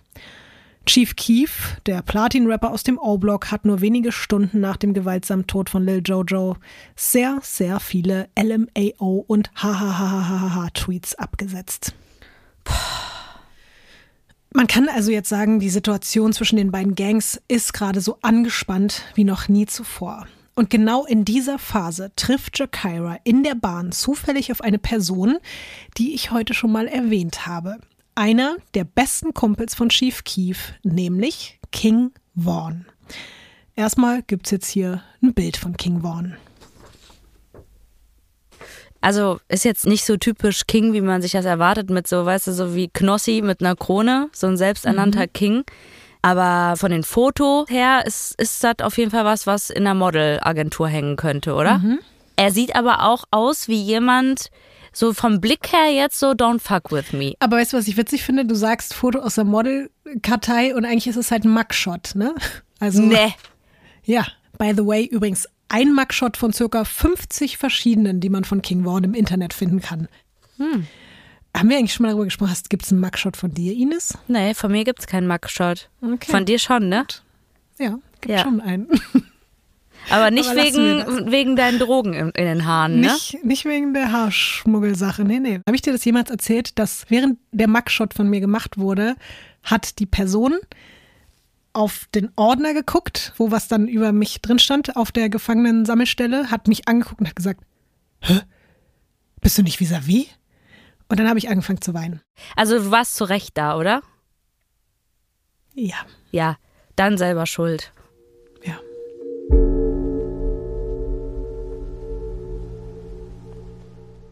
King Vaughan. Der heißt eigentlich Devon Daquan Bennett. Sein Vater sitzt, bis er acht Jahre alt ist, im Gefängnis. Kurz nach seiner Freilassung und dem ersten richtigen Kennenlernen mit seinem Sohn wird auch er erschossen. Ja, ich habe ja schon vorhin gesagt bei Jakira, dass das nicht das einzige Schicksal ist und da erkennt man auf jeden Fall schon, ja, dass es einfach keine Ausnahme ist, dass die Väter mal eben vor der Haustür erschossen werden in Chicago. Genau wie Jakira hat auch Vaughn gute Noten in der Schule und er gilt als klug und ambitioniert. Aber als er älter wird und immer wieder auf der Straße ausgeraubt und verprügelt wird, schließt er sich einer Gang an, den Black Disciples. Er sagt darüber später, er hatte keine Wahl. Auch da halt wieder das, was wir schon mal hatten, fressen oder gefressen werden. Mit 16 landet er das erste Mal im Knast wegen einem bewaffneten Raubüberfall auf ein Auto. Jetzt im September 2012 ist er 18 Jahre alt. Er hat alle möglichen Resozialisierungsprogramme hinter sich. Auch ihm sagt man nach, dass er eigentlich noch viel schlimmere Dinge auf dem Kerbholz hat, aber auch er wurde dafür bislang nie belangt. Er rappt zu diesem Zeitpunkt übrigens schon ab und zu mal so ein bisschen hobbymäßig, aber noch lange nicht so aktiv oder erfolgreich wie sein O-Block-Kumpel Chief Keef, dessen Song inzwischen übrigens als Remix mit Kanye West, Jada Kiss und Pusha T veröffentlicht wurde. Die kenne ich. Wusste ich doch, dass ich hier noch einen Namen heute noch droppen kann, der dir auch was sagt. Ich wollte das auch nochmal dazu sagen, weil ich das schon so krass finde, dass eben ein Junge aus diesem Viertel mit einem Song so durch die Decke geht, dass sich alle plötzlich um den reißen und dass diese Leute da immer noch auch gerade in diesem O-Block sitzen und da ständig Menschen erschossen werden, aber die fangen jetzt einfach schon an, richtig Geld zu verdienen und haben schon ein Millionen Publikum mit der Musik, zumindest Chief Keef. King Vaughn, wie gesagt, noch nicht, aber die sind ja auch sehr eng miteinander. So oder so, auch wenn jetzt eben King Vaughn noch keine Chart-Erfolge hat, kennt man ihn in der Southside. Genau wie Jakira hat er sich durch sein skrupelloses Verhalten schnell einen Namen gemacht. Und er lebt sein Image online auch in vollen Zügen aus. Als die beiden dann relativ unerwartet in der Bahn aufeinandertreffen, prallen also nicht nur zwei verfeindete Gangs aufeinander, sondern auch zwei mittlerweile riesige Egos. Die Begegnung endet damit, dass die beiden aufeinander losgehen und Vaughn körperlich überlegen, Jakira mehrere Male mit der Faust ins Gesicht schlägt. Okay, wow. Was glaubst du, Ines, ist jetzt so das Erste, was man nach so einem Vorfall macht? Social Media. Richtig. Gab es nicht nur mit den Fäusten auf die Fresse, sondern jetzt auch noch verbal über Twitter und Facebook. Ja. Er lockt sich direkt bei Twitter ein und postet öffentlich Folgendes. Gegnerische Schlampen kriegen in der Bahn aufs Maul, wenn sie nicht aufpassen. Denkt drüber nach. Und weil du jetzt ja Jakira auch schon so ein bisschen kennengelernt hast, was denkst du, wie reagiert sie da drauf? Dass sie das sich nicht gefallen lässt. Also ich würde jetzt mal sagen, sie antwortet schon, irgendwie sowas von wegen, ja, war aber, hör auf, das nächste Mal mich zu streicheln, sondern hau auch richtig zu oder sowas halt. Aber ich könnte mir auch vorstellen, dass sie es jetzt auf ihn abgesehen hat und dass er ihr nächstes Ziel ist. Sie tweetet, ich habe nichts außer einer Schramme im Gesicht, aber kein Ding. Die Kaliber 40 wird diesem Typen ein Loch ins Gesicht machen. Mhm. Also wirklich original eigentlich das, was du gerade gesagt hast. Sie relativiert so ihre Verletzung und sagt eben auch, gut, dann weißt du jetzt, was dir bevorsteht. Seine Provokation und ihre Drohung sind der Beginn eines komplett absurden Tweet- und Nachrichtenschlagabtauschs, der ab jetzt beide fast tagtäglich beschäftigen wird. Denn nur wenige Tage nach dem Vorfall tweetet Jakira, dass sie einen von King Vaughns Leuten aus dem O-Block alleine im Zug komplett verprügelt hätte. Und schreibt, King Vaughn solle wissen, dass mit ihr nicht zu spaßen ist. Er antwortet darauf öffentlich, Lol, Kyra hat was drauf. Ich glaub, ich liebe dich. Ab da wird die Kommunikation immer wilder und wechselt irgendwo zwischen öffentlichen Tweets und Privatnachrichten, aber auch zwischen Drohungen und Flirtversuchen. Wirklich? Ja. Also dieses Ich liebe dich war auch so ein bisschen flirty gemeint. Ja. Ich hätte damit auch gerade nicht gerechnet, als du das einfach so random ausgesprochen hast, dachte ich kurzzeitig, ich hätte mich verhört. Also so jetzt, ja? Also so wie dieser Wutsex, den man dann hat. Wutsex finde ich irgendwie ganz passend. Es ist aber so, dass Jakira das nicht als Flirten annimmt, so, weil sie sagt sich, okay, der Typ, der ist wahnsinnig. Wirst du auch gleich noch merken, dass das immer wieder in die Richtung geht, aber dann auch wieder in die komplett entgegengesetzte Richtung. Und wie gesagt, der Großteil davon läuft öffentlich ab. Aber es gibt auch Privatnachrichten. Und ich habe jetzt eine kleine Überraschung für dich an dieser Stelle, Ines. Denn ich habe einige Nachrichtenverläufe zusammen mit meinem Ehemann für dich. Leon. Ja, und natürlich auch für alle anderen im Wechsel eingesprochen. Ich muss dazu aber ganz kurz sagen, die Nachrichten sind an vielen Stellen so explizit und enthalten auch Beleidigungen und Worte, die wir hier nicht reproduzieren möchten. Und deswegen haben wir das in der Übersetzung alles ein bisschen abgeschwächt, damit wir das überhaupt zeigen können. Mhm. Aber wir hören jetzt mal die erste Unterhaltung der beiden per DM über Twitter und das ist so knapp eine Woche nach der ersten Begegnung. Was geht? Lass mich dein Leben verändern. Ich hab Lust zu ficken, also was geht? Boah, Junge, du nervst, ohne Witz. Ganz ehrlich, wenn die ganze Scheiße hier vorbei ist, werde ich dich klar machen. Lol, ohne Witz. Auf keinen Fall. Mir wurde übrigens gesagt, dass ihr vom O-Block plant, mich umzubringen. Ja, ich will nicht lügen, hier wird geplant, aber ich glaube nicht, dass ich dich töten könnte. Du scheinst übertrieben cool zu sein. Wann wirst du aufhören mit dem Gangleben? Mann, was redest du? Von wegen, wann hörst du auf mit dem Gangleben? LMAO. Ich schwöre auf die Black Disciples. Ich will dich nicht ärgern, ich frag nur. Keine Ahnung, ich werde wahrscheinlich einfach durch die ganze Scheiße sterben, weil ich mag's nicht zu verlieren oder aufzugeben und ich liebe meine Jungs. Ja, ich habe das gleiche gedacht. Wir sind keine Loser. Ich schwöre auf die Gangster Disciples. Aber ihr scheint euch sehr bedroht zu fühlen von mir. Lol. Ihr denkt wirklich, ihr könnt mich töten. Guck mal, ich will dir nicht ans Bein pissen. Also warum pisst du mir ans Bein? Und nein, wir töten egal wen. Ist nicht so, als wären wir heiß drauf, ausgerechnet dich zu töten. Aber ich hatte letztens eine 9 mm dabei, als ich dich gesehen habe. Ich war auf dem Fahrrad und wollte dich packen, aber die Polizei war da. Und einer aus meinem Block hatte eine 7 mm mit, als ich dich im Zug getroffen habe. Also, wenn wir dich wirklich töten wollten, dann hätte ich die Chancen längst genutzt. Boah, fick, was du redest, Junge. STL oder stirb. Sei dabei oder verpiss dich. Ich bin bereit für Krieg mit jedem. Lol, bist du besoffen oder was? Immer musst du auf hart machen. Behandel Feinde wie Feinde. Was hast du erwartet? Ey, also ganz normaler Dating-App-Konversation, oder? Also, mhm. so kennt man's. Daraus sind die größten Liebesgeschichten entstanden. Lyrisch auch eine Eins. Ey, Lotti, also, okay, wow. Da mhm. machen die sich also so offiziell online total fertig, mhm. aber dann heimlich in den DMs hier richtig, ich will dich knallen und du bist eigentlich eine ganz süße, dich würde ich nicht töten, du bist irgendwie cool und sie macht so auf, mhm. nee, nee, nee, komm mir nicht so, aber irgendwie so richtig verpiss dich, sagt sie ja auch nicht, ne? Mhm. Also, okay, alles klar. Was hat das mit euch gemacht, als ihr euch in dieses Rollenspiel begeben habt? Ging danach noch mehr? nee, wir waren eher ein bisschen sauer aufeinander irgendwann. Ich weiß nicht, wie es dir geht. Ich finde das alles so abstrakt irgendwie und dass das wirklich einfach echte Nachrichtenverläufe sind. Das muss man nämlich dazu sagen. Jakairos Profil wurde gehackt und deswegen sind ganz, ganz viele Nachrichten auch an die Öffentlichkeit geraten. Und ja, wenn du möchtest, können wir uns direkt einen weiteren Austausch der beiden anhören, diesmal sogar öffentlich, der ein paar Tage später wie folgt abläuft. Fick OD, ich schwöre auf meine Mutter. Siehst du, Mädchen, genau wegen sowas wirst du immer verprügelt und so. Komm doch, du Angsthase. Ich hätte dich anpissen und anspucken sollen, nachdem ich dich verprügelt habe. Aber ich habe nicht nachgedacht. Lol. Komm und klär das auf der Straße. Ich will King Vaughn von Angesicht zu Angesicht sehen. Lol. Das willst du nicht wirklich, Kyra? Siehst du? Du denkst, ich bin schwach. Tu das nicht. Heute ist nicht der Tag. Okay, wow. Ich find's eh absurd, dass die so, sich so schreiben privat. Aber das ist ja öffentlich jetzt gewesen. Das waren alles Tweets. Ach so. Genau, das meinte ich ja gerade. Ach so, das waren mhm. jetzt. Ah, okay, alles klar.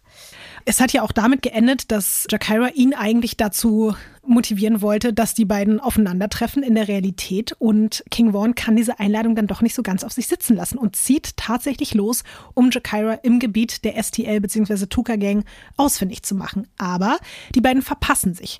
Auch Jakira sucht ihn später in der Nähe des O-Blocks ohne Erfolg. Und darauf folgt nochmal die nächste Konversation, ebenfalls von Leon und mir vertont. Wo seid ihr alle? Ich schwöre auf Tuka, kommt mal raus. Lol, mach keine Faxen mit mir. Willst du eine Schießerei mit mir oder was? Auf jeden Fall. Mit dir und deinem Freund T-Roy. Ich schwöre, wir haben eure ganze Hut durchsucht und nicht eine Menschenseele gesehen. Wir werden ein paar Granaten in euren Block werfen. Ich schwöre auf Tuka, alle müssen sterben. Wir haben gerade andere Sachen zu tun. Wir kommen schon noch zu euch. Und scheiß auf Tuka. Ihr habt alle Angst, weil ihr wisst, wir werden kommen und euch umbringen. Ha! Wenn du bereit bist, deine Haare offen zu tragen und dir ein enges Kleid anzuziehen, dann sag Bescheid. Ich würde mein Leben riskieren, um das zu sehen. Weißt du, was krass ist? Was denn? Es sind halt eure Stimmen. Und ich stelle mir gerade vor, wie ihr auf so einer Theaterbühne mit Zetteln in der Hand das gerade so einstudiert und probt, weißt du? Und deswegen hat auch für mich so, ist diese Aggressivität da gerade so raus. Wenn ich mir jetzt vorstelle, das wäre jetzt in so einem Drill-Rap drin mit dieser Musik und dieser Aggressivität in der Stimme, wäre es, glaube ich, noch was anderes. Aber jetzt gerade kommt bei mir nicht mehr so die Härte darüber, dass ich das so schlimm empfinde. Aber natürlich ist es eigentlich extrem schlimm, was die sich da gegenseitig schreiben. Sie erzählt, dass sie Granaten auf den Block werfen will. Eben, das will ja. ich ja, das meine ich ja. ja. Es hat halt auch so eine Art von dieses tragisch-komische, dass es so wechselt auch zwischen so, ey, komm, komm du doch und dann schreibt sie aber plötzlich wieder, ey, wenn du dir ein Kleid anziehst und die Haare offen trägst, so dann, ja, dann dafür würde ich sterben und es ist alles so wild und ich verstehe auch, was du meinst, dass man jetzt Also vielleicht ist da ja aber auch gerade, während die das schreiben, gar nicht so viel Aggression, wie es der Inhalt eigentlich vermuten lassen würde, weil die halt ja auch beide so abgestumpft sind in ihrer Welt, dass es für sie ja auch kein großes Ding ist zu schreiben, ich komme und ich bringe euch alle um. So. Mhm.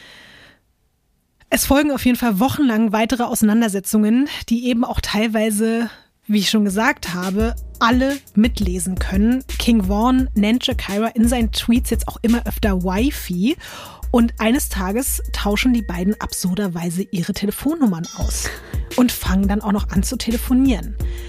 Und die Telefonate laufen ähnlich ab wie die Online-Kommunikation. Irgendwas halt zwischen ich will dich umbringen und ich will mit dir schlafen. Vaughn schreibt sogar öffentlich, Jakira hätte eine sexy Stimme. Jakira erzählt später einer Freundin, dass King Vaughn sie bei einem Telefonat fragt, ob sie nicht zusammen sein wollen. Okay. Mhm. Ich weiß jetzt auf jeden Fall, wo diese Weirdness in diesem ganzen Fall ja, ist. Total. Jakira hätte über diese Frage, ob sie eben sein Girlfriend werden will, nur gelacht, weil sie glaubt weiterhin ganz sicher, dass King Vaughn sie einfach nur töten will. Also sie hat eine andere Vermutung als du. Und trotzdem hört sie ja auch nicht so richtig auf. Und trotzdem entsteht da ja eine Art von Bindung, die auch eben langsam über das Internet hinaus wächst. Der regelmäßige Austausch wird Ende 2013 allerdings unterbrochen, weil King Vaughn wegen illegalem Besitz und Gebrauch von Waffen für ein Jahr in den Knast geht. Während er sitzt, schreibt Vaughns Schwester öffentlich bei Twitter an Jakira, mein Bruder sagt, du sollst ihn besuchen kommen. Er vermisst dich. Ohne Witz. Und Jakira ist halt wieder. Öffentlich? Ja, öffentlich ich, also es wirkt ja eigentlich so ein bisschen Romeo und Julia mäßig so. Ihr beide dürft. Ich wollte es nicht sagen. Ja, ja aber ja. ja. So ein bisschen dieses Konzept. Auf der anderen Seite kann auch das ja weiterhin einfach nur Provokation sein. Und eben genau so fasst es ja auch Jakira auf. Sie schreibt einfach nur LOL und seine Schwester bekräftigt aber nochmal, dass es ernst gemeint war. Also sie schreibt wirklich nochmal, ey, ich, es ist mein voller Ernst, so er vermisst dich wirklich. Bist du jetzt der Meinung, so, dass es auch ernst gemeint ist? Oder was denkst du über die Gefühle von King Vaughn zu Jakira? Oh, doch, ich glaube schon, dass er das ernst meint, weil, also ich meine, wir können uns ja nicht reinversetzen in die Situation. Und wir wissen ja jetzt auch nicht, wie das ist, da vielleicht eine Freundin zu haben oder so. Und ich glaube natürlich irgendwie, dass so eine Faszination von einer Frau, die so mutig ist, gerade was deren Lifestyle, sag ich jetzt mal so angeht, dass er schon Respekt hat vor ihr und dadurch mhm. kommt so eine sexuelle Anziehung und vielleicht ist es auch manchmal aber auch so dieses, kennst du das? Manche wollen ja auch einfach nur mit Sex erniedrigen oder mhm. irgendwie sowas. Ich will sie haben und dann hab ich sie. Mhm. Und dann bin ich noch krasser und dann hab ich sie unter mir drunter, so weißt mhm. du? Da gibt's dann auch so eine Konversation noch, wo er dann irgendwie schreibt, ey, so ich suche dich halt ständig und ich finde dich nicht. Ist ja irgendwie merkwürdig. Immer wenn ich da bin, bist du nicht da. Und dann spaßen sie sogar noch auch öffentlich drüber, dass sie sagt, naja, immer wenn du mich suchst, suche ich dich auch gerade. Und man denkt sich schon so, ja, ist doch ein komischer Zufall, dass ihr euch angeblich beide immer überall verpasst. Vielleicht wollt ihr euch auch nicht treffen, weil dann von euch erwartet werden würde, dass ihr euch gegenseitig abknallt. Aber eigentlich wollt ihr es auch vielleicht gar nicht so.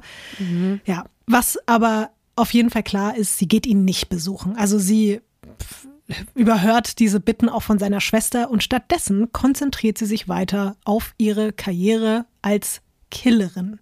Es ist nicht ganz klar, wie viele Menschen sie zu dieser Zeit vielleicht sogar schon auf dem Gewissen hat oder nicht, aber was ganz klar ist, dass ihr dieser Ruf quasi immer weiter vorauseilt, dass sie Menschen umbringt. Und dieser Ruf wird sogar nochmal manifestiert, als Jakira in einem Musikvideo der Flyboy Gang auftaucht.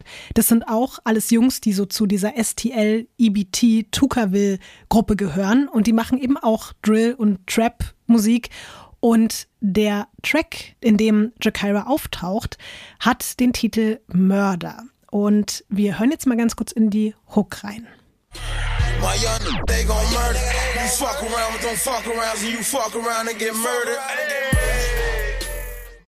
falls jetzt zu schnell ging, also eigentlich heißt es so viel wie in der Hook, meine kleinen Brüder morden, ich schicke meine kleinen Brüder los, sie morden, meine kleinen Brüder morden, wenn du Faxen mit ihnen machst, dann wirst du ermordet. So.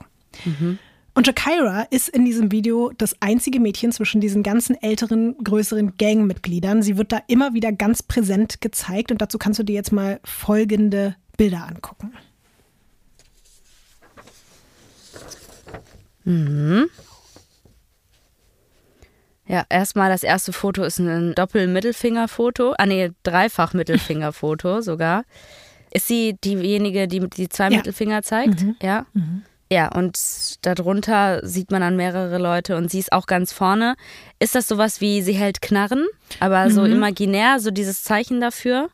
Es gibt auch Szenen, in denen sie echte Knarren hält, aber wir haben und werden sie auch noch mit Knarren sehen, deswegen jetzt hier mal kurz mal ohne Knarre. Ja, jetzt wo man natürlich weiß, wie heftig das alles ist, ne? Ist es furchtbar schlimm und ich will das auch nicht verherrlichen.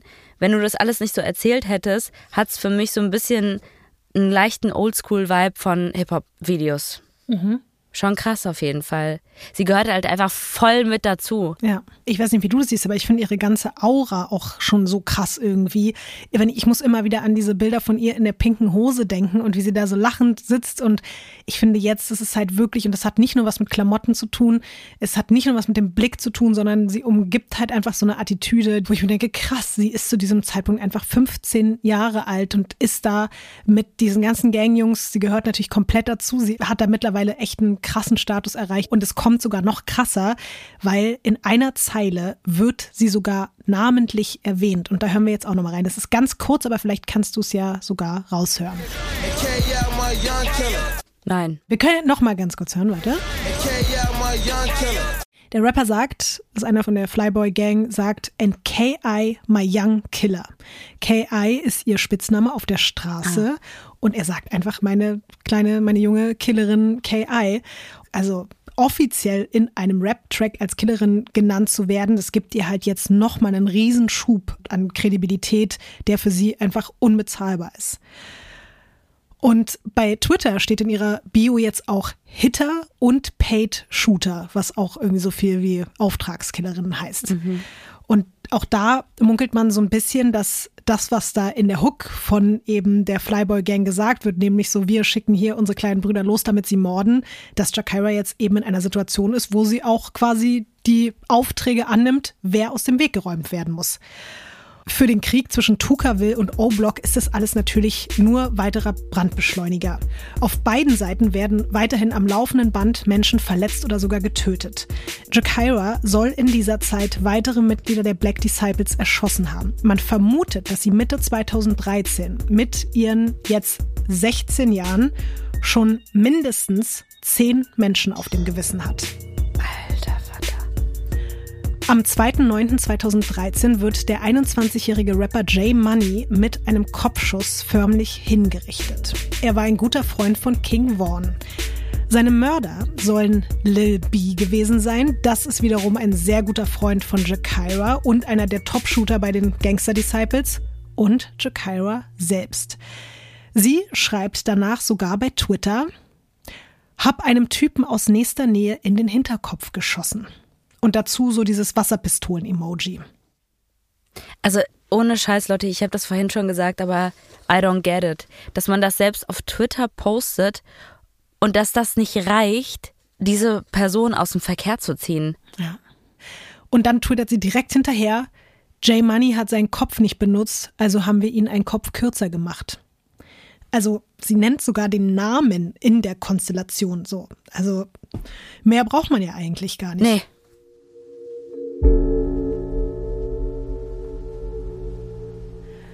Als King Vaughn einige Monate später, Anfang 2014, aus dem Knast entlassen wird, ist eines der ersten Dinge, die er tut, Jakira öffentlich bei Twitter zu schreiben.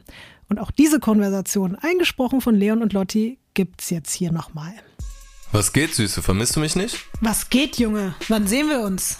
Lol. Warum aber die Pistolen-Emojis? Und außerdem schwöre ich auf die Black Disciples, du hast gesagt, dass du mich besuchen kommst, wenn ich mal in den Knast muss. Was passiert? Wie fühlt es sich an, seinen Freund zu verlieren, während man im Knast sitzt, ha? Huh?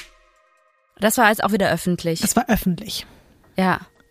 Das ist ja schon so ein wirklich ein ganz krasser Stich auch in sein Herz, so bewusst und so provokativ.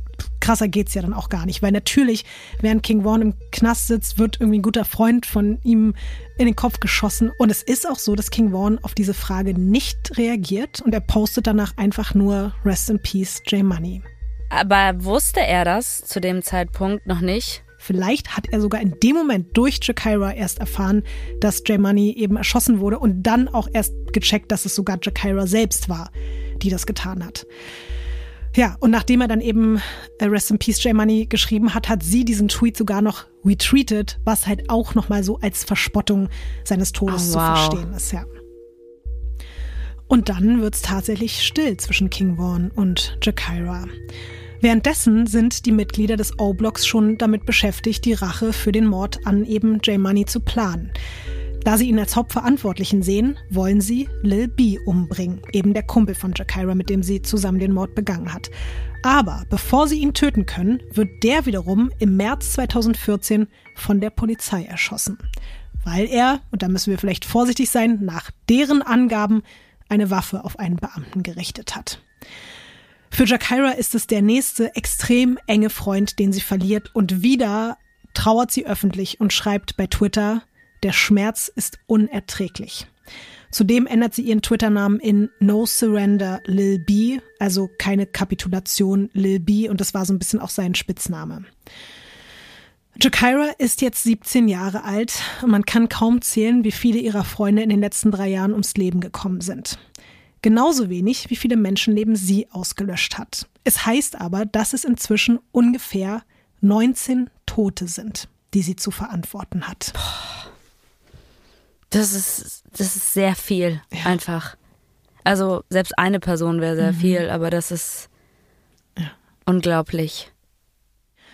Da sie vieles davon ja eben wirklich in den sozialen Medien immer wieder andeutet und sich sogar andauernd mit den Tatwaffen im Netz zeigt, hat die Chicagoer Polizei sie mittlerweile komplett auf dem Radar, nur eben noch keine eindeutigen Beweise. Ich zeige dir jetzt noch mal eine kleine Collage von Jakira mit einem Auszug der Bilder, die sie so tagtäglich postet, um auch da noch mal so das Ausmaß dessen, was sie auch so nach außen von sich trägt, zu, zu verstehen. Das ist wirklich einfach nur auch wieder unfassbar. Krass. Ey, die sieht halt einfach so jung aus. Ja. Das ist wie so ein kleines Mädchen mit Knarren in der Hand. Auf jedem scheiß Foto. Da unten, was ist das denn da, dieses lange Ding? Ja, auch noch so gewehrartig, ne? Also ja. Oh, es ist richtig, richtig heftig. Mhm. Auf dem ersten Foto sieht sie echt richtig gruselig aus, finde ich, muss ich sagen. Das finde ich echt vom Blick her auch mhm. richtig abgefuckt und auch so, wie sie die Waffe da hält. Also mir geht's auch so, ich finde teilweise die wenn man das so sieht, also die Vorstellung, sie so auf der Straße zu sehen, obwohl sie so jung aussieht, aber wenn sie so auf dich zukommen würde mit einer Waffe, das ist einfach. Also Ciao. ja. Ey, also ich glaube, ich würde mir instant in die Hose scheißen. Mhm. Und Ines, du musst dir vorstellen, sie führt ja auf der anderen Seite auch ein totales Doppelleben. Ihre Mutter zum Beispiel kriegt das gar nicht mit. Also sie wohnt ja noch bei ihrer Mutter zu Hause. Sie ist eine 17-Jährige, so. die, nachdem sie Leute erschießt, zurück nach Hause geht. Ihre Mutter sieht natürlich, dass sie sich verändert und die kriegt auch mit, dass da irgendwie was abgeht.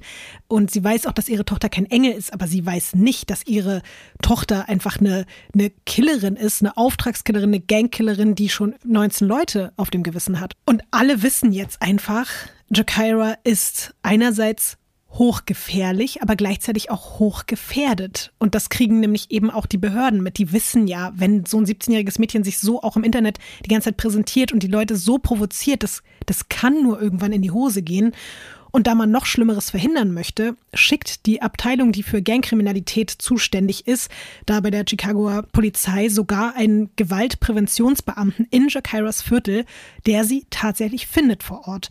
Und wir hören mal rein, wie die Begegnung mit ihr aus seiner Sicht abgelaufen ist. Und da finde ich vor allen Dingen auch nochmal das, was er am Ende sagt, sehr spannend. So we were coming through here, and as we're driving through, we spot Jakira Barnes. She's on the list as someone who's a known shooter. We know that there's a belief that there's a number of bodies behind her, a number of shootings behind her. So we figured we wanted to talk to Jakira. Yeah, this is the spot. If I talked with her for, for probably about four minutes, five minutes, it wasn't a long, lengthy conversation. You know, just delivering the message. What do you need? Gave her my card with my cell phone on it. If you're interested, give me a call. If you're not interested, that's fine, but put the guns down, you know, stop, the shooting can't be acceptable. You know, she has some short answers, but, you know, you can see her eyes, you know, things shifted a little bit. it wasn't looking in the eyes of a cold-hearted killer or anything like that. It was looking at a teenage girl. Ich übersetze noch mal ganz kurz. Also er ist da ins Foto gefahren, hat sie gesucht, weil sie eben auf der Liste von bekannten Schützen steht und alle irgendwie schon wussten, dass sie für einige Morde und Schießereien verantwortlich ist. Und deswegen wollte er mit Jakira reden. Und das hat er dann auch vier bis fünf Minuten getan. Und er sagt, ich habe sie gefragt, was sie braucht. Und ich habe ihr meine Visitenkarte mit meiner Telefonnummer draufgegeben und habe gesagt, wenn du interessiert bist, dann ruf mich an. Wenn du nicht interessiert bist, ist das auch okay. Aber leg die Waffen nieder. Diese Schießereien müssen aufhören. Und er sagt auch, sie hat nur kurze Antworten gegeben. Aber man konnte irgendwie schon sehen, dass sich bei ihr irgendwas tut. Und er sagt, es waren nicht die Augen einer herzlosen Killerin, sondern ich habe einfach ein jugendliches Mädchen vor mir gesehen. Mhm. Ich glaube, der ist gutgläubig. Also ich, sorry, aber jemand, der 17 ist und 19 Menschen umgebracht hat, weiß ich nicht. Also fühle ich irgendwie nicht so richtig. Was glaubst du denn, Ines, nimmt Jakira das Hilfsangebot, was er ihr ja macht, nimmt sie das an? Nein. Das heißt, sie meldet sich nicht bei dem Beamten. Nein. Warum auch? Sie scheißt auf die Visitenkarte von dem Beamten und stattdessen twittert sie, dass sie ihr Leben der Rache für ihren Freund Lil B widmet. 24 Stunden später hat die 17-jährige Mensch Nummer 20 erschossen. Es ist das bekannte Black Disciples Mitglied und ebenfalls Rapper Blood Money und der ist auch noch der Cousin von Platin O-Block Rapstar Chief Keef. Auch deswegen habe ich jetzt heute so ein paar Mal auch diesen Namen genannt, weil es wirklich krass ist. Ganz viele Leute kennen Chief Keef und hören den und feiern den und wissen auch gar nicht, was da wiederum für eine Geschichte dahinter steckt. Also Jakira Barnes hat einfach seinen Cousin erschossen. Und dafür muss natürlich jemand bezahlen. Das wissen alle, das weiß Jakira. Und in den folgenden Tagen twittert sie einige Sachen, die ein paar ihrer Follower sehr beunruhigen.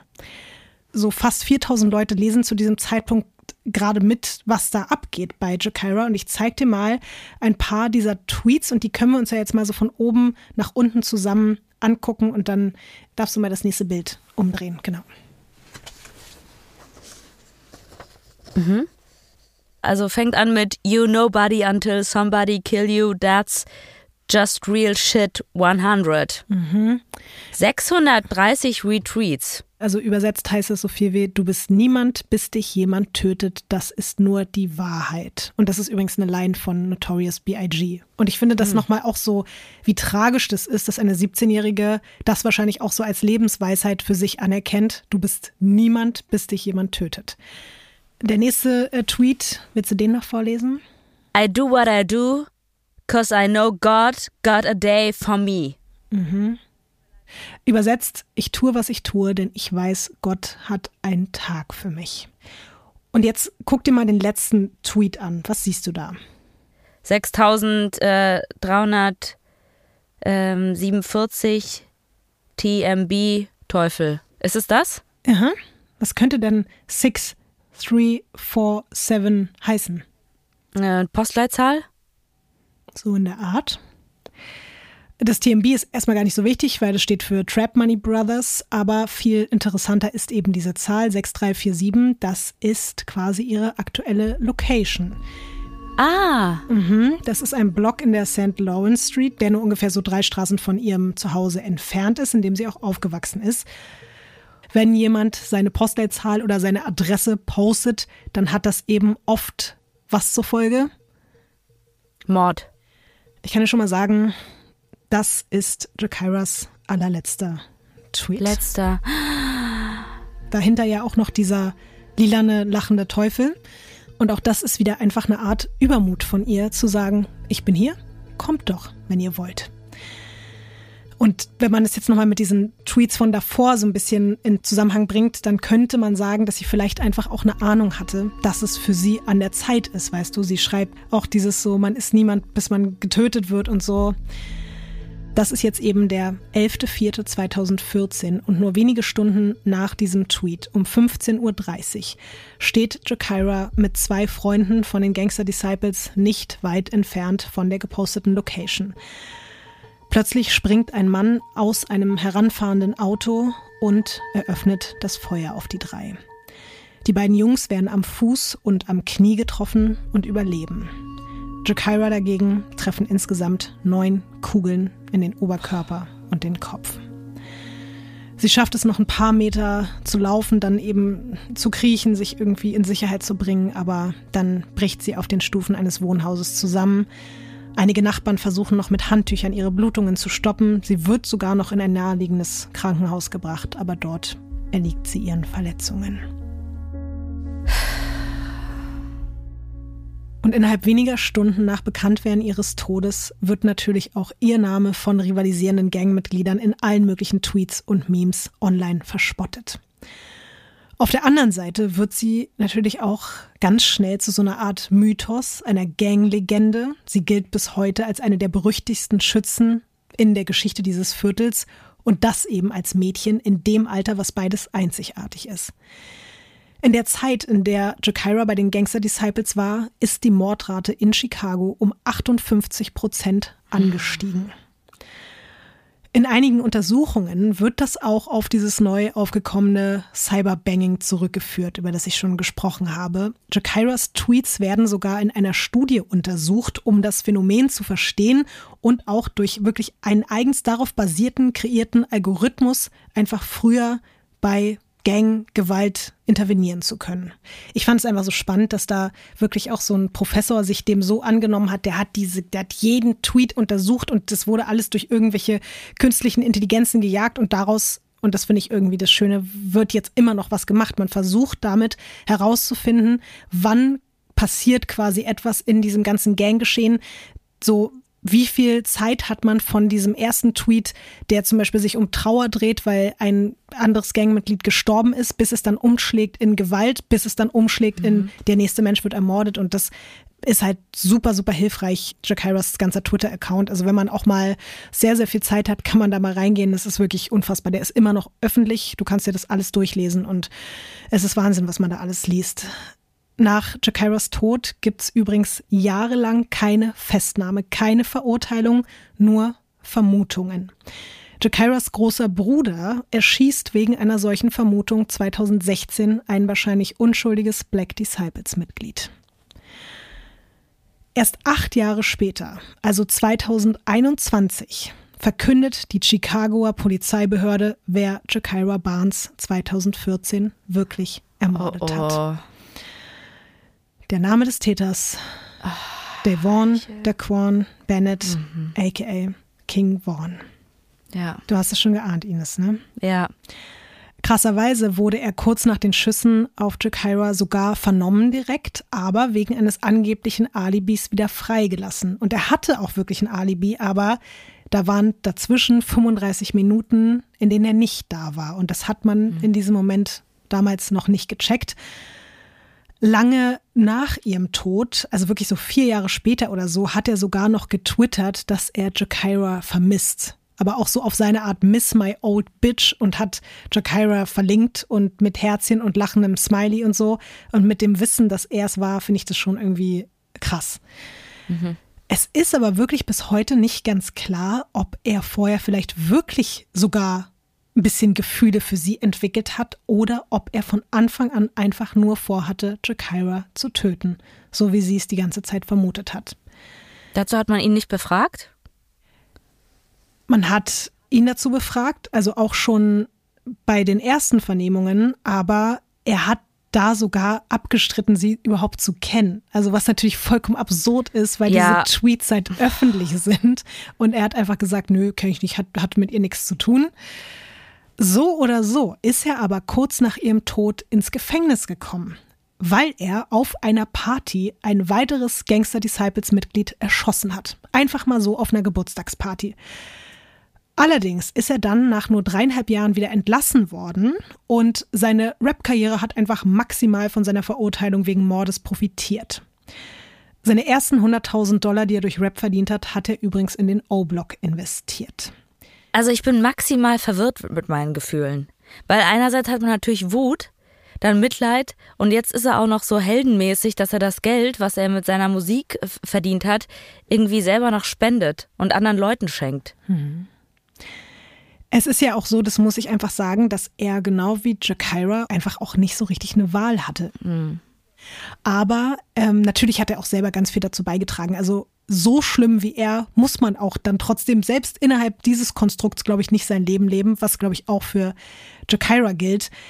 Was ich dann aber auch krass finde, er hat natürlich, wie gesagt, Geld investiert in den O-Block, hat sich auch gekümmert da um dieses Viertel und sowas auch Schönes, aber dann hat er halt auch genau wie die anderen großen Rapstars äh, seine Sachen genommen und gesagt, ciao, äh, Chicago, kann man ihm jetzt auch nicht übel nehmen, aber er ist dann halt auch weggezogen nach Atlanta und hat am 30.10.2020 sein Debütalbum veröffentlicht. Und zu dieser Zeit gab es gerade einen riesen Hype um ihn. Man hat wirklich gesagt, das ist so das nächste große Ding. So alle wussten, so dieser Drill-Rap kriegt jetzt nochmal nach diesem ersten großen Phänomen rund um 2010 durch Chief Keef ist jetzt nochmal so die nächste Welle mit King Vaughn. Und alle waren so, boah, krass, Debütalbum. Und ich zeige dir jetzt mal noch das Cover dazu. Ähm, also, auf dem ersten Foto sieht man ihn, wie er oberkörperfrei da steht, mit fettem Schmuck, eine große Kette, wo O-Block draufsteht, mhm. ähm, die er so mit beiden Händen festhält. Und auch das Album heißt Welcome to O-Block. Mhm. Ach, und da ist auch ein Feature mit Little Dirk drauf. Little, Zwei sogar. Ja, Little Dirk ist auf jeden Fall mit ja. am Start, ja.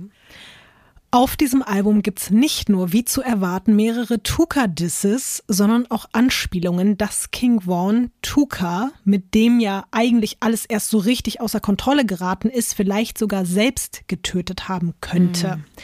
Außerdem macht er sich über den Tod von Jakiras einstigem Gangmentor FBG Duck lustig, weil der ist auch kurz vorher erschossen worden. Auf anderen Songs findet man zudem auch noch Lines, die als Hinweise gesehen werden könnten, dass er sogar den Mord an Jakira zugibt. Nachdem er dann 2021 durch mehrere Zeugenaussagen eindeutig als Täter identifiziert wird, also als der Mensch, der Jakira Barnes erschossen hat, was glaubst du, welche Strafe bekommt King Vaughn dafür?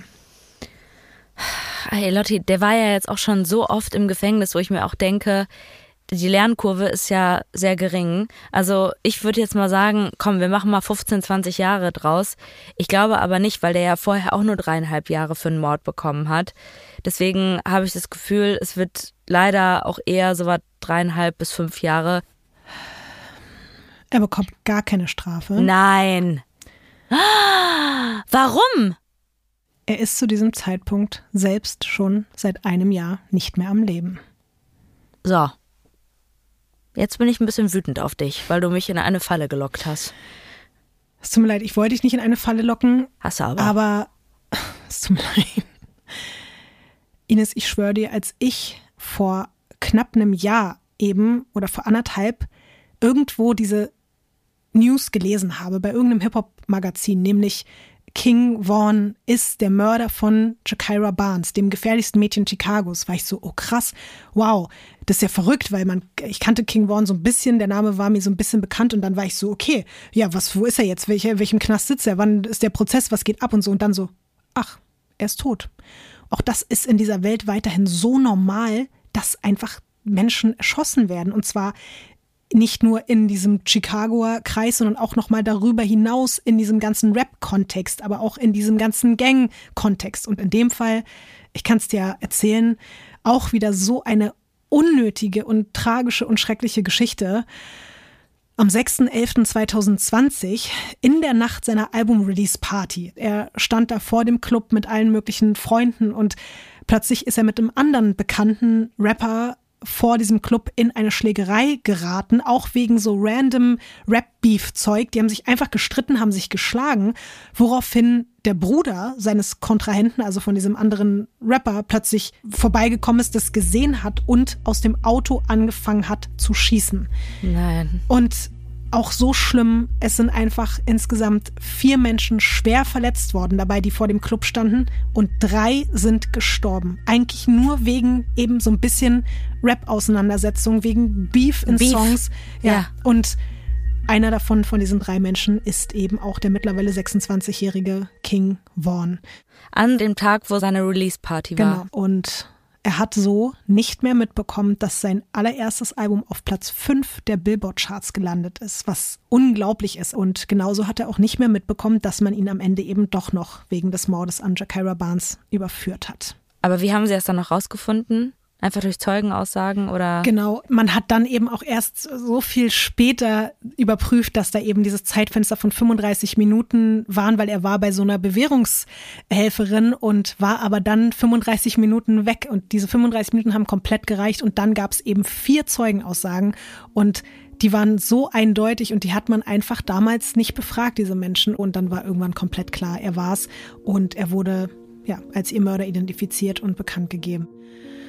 Ich habe mit ganz vielen Leuten irgendwie so so eine Art von Mitgefühl und so eine Art von verdammte Scheiße, wenn man da reingeboren wird, welche Chancen hat man? Ich verstehe es irgendwie auch, dass man Teil davon wird. Auf der anderen Seite habe ich natürlich auch ganz viel so abstoßende Gefühle, weil ich mir denke, dann entwickelt sich irgendwann aber natürlich auch aus diesem Selbstschutz auch ein unglaublicher Menschenhass und eine, eine Skrupellosigkeit und eine Kaltherzigkeit, die du mit nichts mehr legitimieren kannst. Und bei vielen geht es ja dann auch nicht nur darum, sich zu wehren, sondern sich damit auch zu profilieren. Und dann bin ich auch immer wieder in meiner Recherche eigentlich darauf gekommen, dass die, die am allermeisten darunter leiden, einfach die Mütter sind, so von diesen ganzen Leuten. Und das hat mich irgendwann so wütend gemacht und so traurig gemacht, weil die sitzen da und müssen einfach mit ansehen, wie die ganze Zeit ihre Kinder ermordet werden und ein Kind nach dem anderen stirbt. Es gibt mittlerweile richtig Vereinigungen von Müttern in Chicago, die zusammen dafür kämpfen, dass die Gewalt auf den Straßen endet.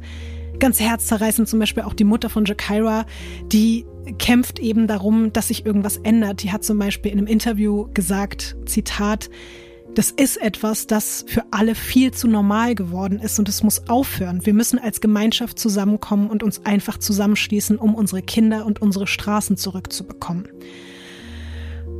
Und wie ich ja schon gesagt habe, es ist ja nicht nur die Gewalt auf den Straßen, sondern auch im Internet und in der Musik. Und diese Anekdote hat mir auch so das Herz gebrochen. Ich, ich, das, es ist so traurig. Jedes Mal, wenn ein Song von Chief Keef oder anderen Rapstars im Radio läuft, in denen Tucker beleidigt wird, was weiterhin passiert, auch noch im Jahr 2023, so viele Jahre nach seinem Tod, dann nimmt seine Mutter eigenhändig ihr Telefon in die Hand und ruft bei diesen Radiosendern an und sagt, Leute, in diesem Song wird mein toter Sohn gedemütigt, nehmt das aus dem Programm. Und die ignorieren sie alle und sie ruft manchmal 20, 30 Mal am Tag bei verschiedenen Radiostationen an. Oh Gott, Lotti. Ja. Boah, das zerbricht einem das Herz. Ja. ja. Ach Gott, ey. Und bis jetzt natürlich hat sich für die meisten anderen jungen Menschen im sogenannten Chirac nicht viel geändert. Ich habe mal nachgeguckt, das Jahr hat ja noch nicht mal richtig angefangen und es gibt jetzt schon wieder fast 40 Tote in Chicago durch Schusswaffen. So viel wie eben in, in Berlin in einem Jahr. Und die meisten davon sind natürlich Teenager und junge Erwachsene. Das Problem fängt ja schon mal ganz, ganz woanders an, nämlich bei dieser ganzen Waffenproblematik, wo einfach auch weiterhin überhaupt nicht genug interveniert wird. Und ich habe eben mal geguckt, die Vereinigten Staaten sind weltweit führend bei Waffengewalt gegen Minderjährige. Laut Forschenden sterben einfach jedes Jahr knapp 1300 Teenager und Kinder bei Schießereien und weitere 5800 werden verletzt. Und tatsächlich sind in den USA Verletzungen durch Schusswaffen die dritthäufigste Todesursache bei Minderjährigen. Die dritthäufigste. Und die Sterblichkeitsrate bei schwarzen Kindern ist zehnmal höher als bei weißen. Ey, das ist so schlimm, Lotti. Also all das, was du jetzt auch gerade nochmal gesagt hast, das trifft so ins Herz und macht einem auch nochmal mehr bewusst, wie wenig Ahnung wir davon haben, ja. ne? Und wir können jetzt irgendwie die ganze Zeit sagen, wie schlimm oder asozial oder keine Ahnung, irgendetwas übertrieben ist, aber was wissen wir schon? Und ich weiß nicht, ob du verstehst auch, warum mir das heute voll wichtig war, den Fall zu machen, weil ich eben wirklich irgendwann dachte, wie krass das eigentlich ist, dass das gar nicht so als Morde wahrgenommen wird, weißt du? Weil dieses Ja, anscheinend ja auch nicht. Ja, von allen Seiten nicht. Also ja. von niemandem. Es wird eben als, ja, ja, wie gesagt, die Gangleute da schießen sich über den Haufen. Naja, gut, wieder zehn Leute tot an einem Wochenende.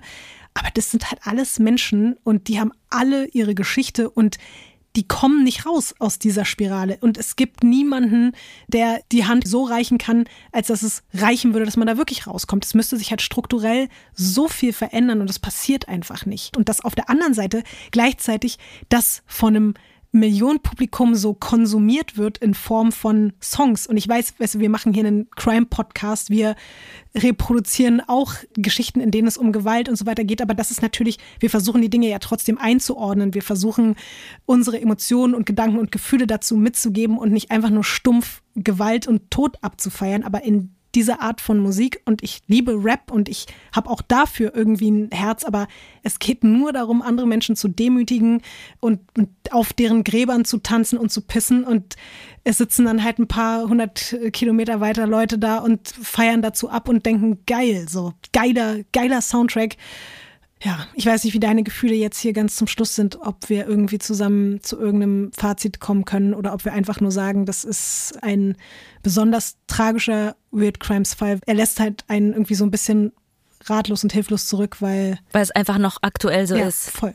Also mir tut es einfach wahnsinnig leid, dass dieses Mädchen nicht ihrem eigentlichen Traum oder ihrem eigentlichen Potenzial, dass sie das halt irgendwie so ausschöpfen konnte, sondern dass sie einfach dann doch durch diesen Schicksalsschlag so gelenkt wurde, dass der Hass quasi gesiegt hat mhm. und sie so beherrscht hat, dass, dass aus ihr einfach eine kaltblütige Killerin geworden ist und sie deswegen auch so jung sterben musste. Voll. Es ist super, super tragisch und es ist wirklich schwierig, weil andererseits hat sie auch viele Menschen getötet.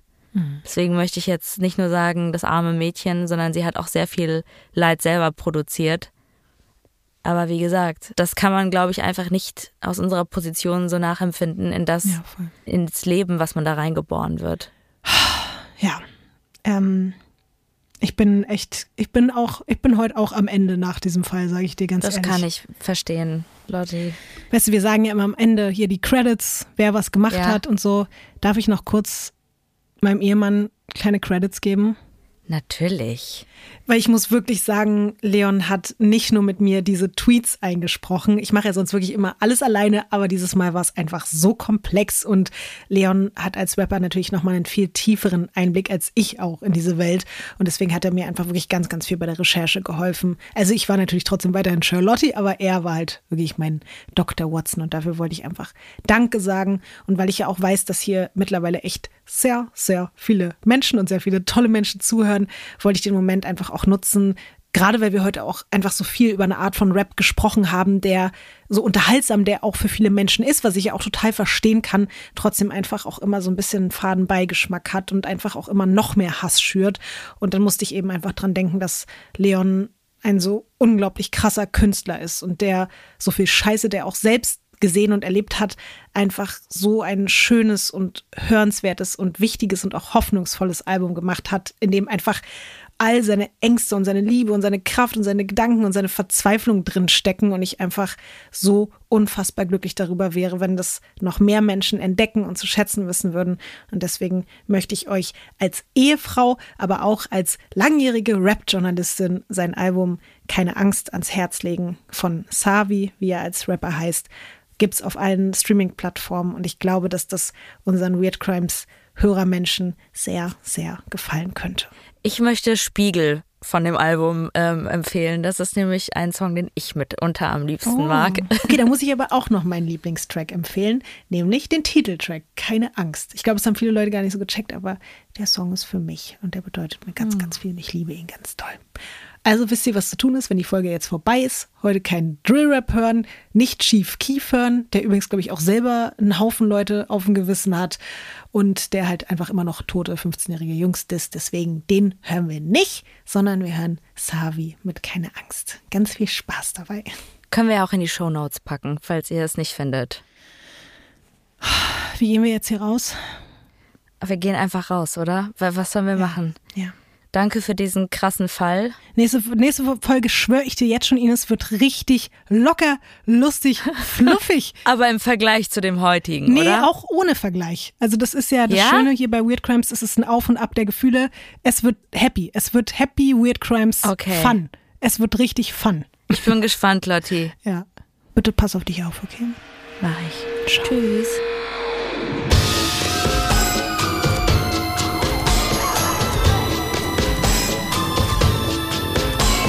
Weird Crimes ist ein Studio Womans Original nach einer Schnapsidee von Visavi und Ines Agnoli. Skript und Recherche Visavi. Executive Producer Konstantin Seidenstücker. Produktion und Redaktion Sarah Omar. Assistant Producer Peace Solomon Obong. Musik, Ton und Schnitt Christian Pfeiffer und Chris Kahles.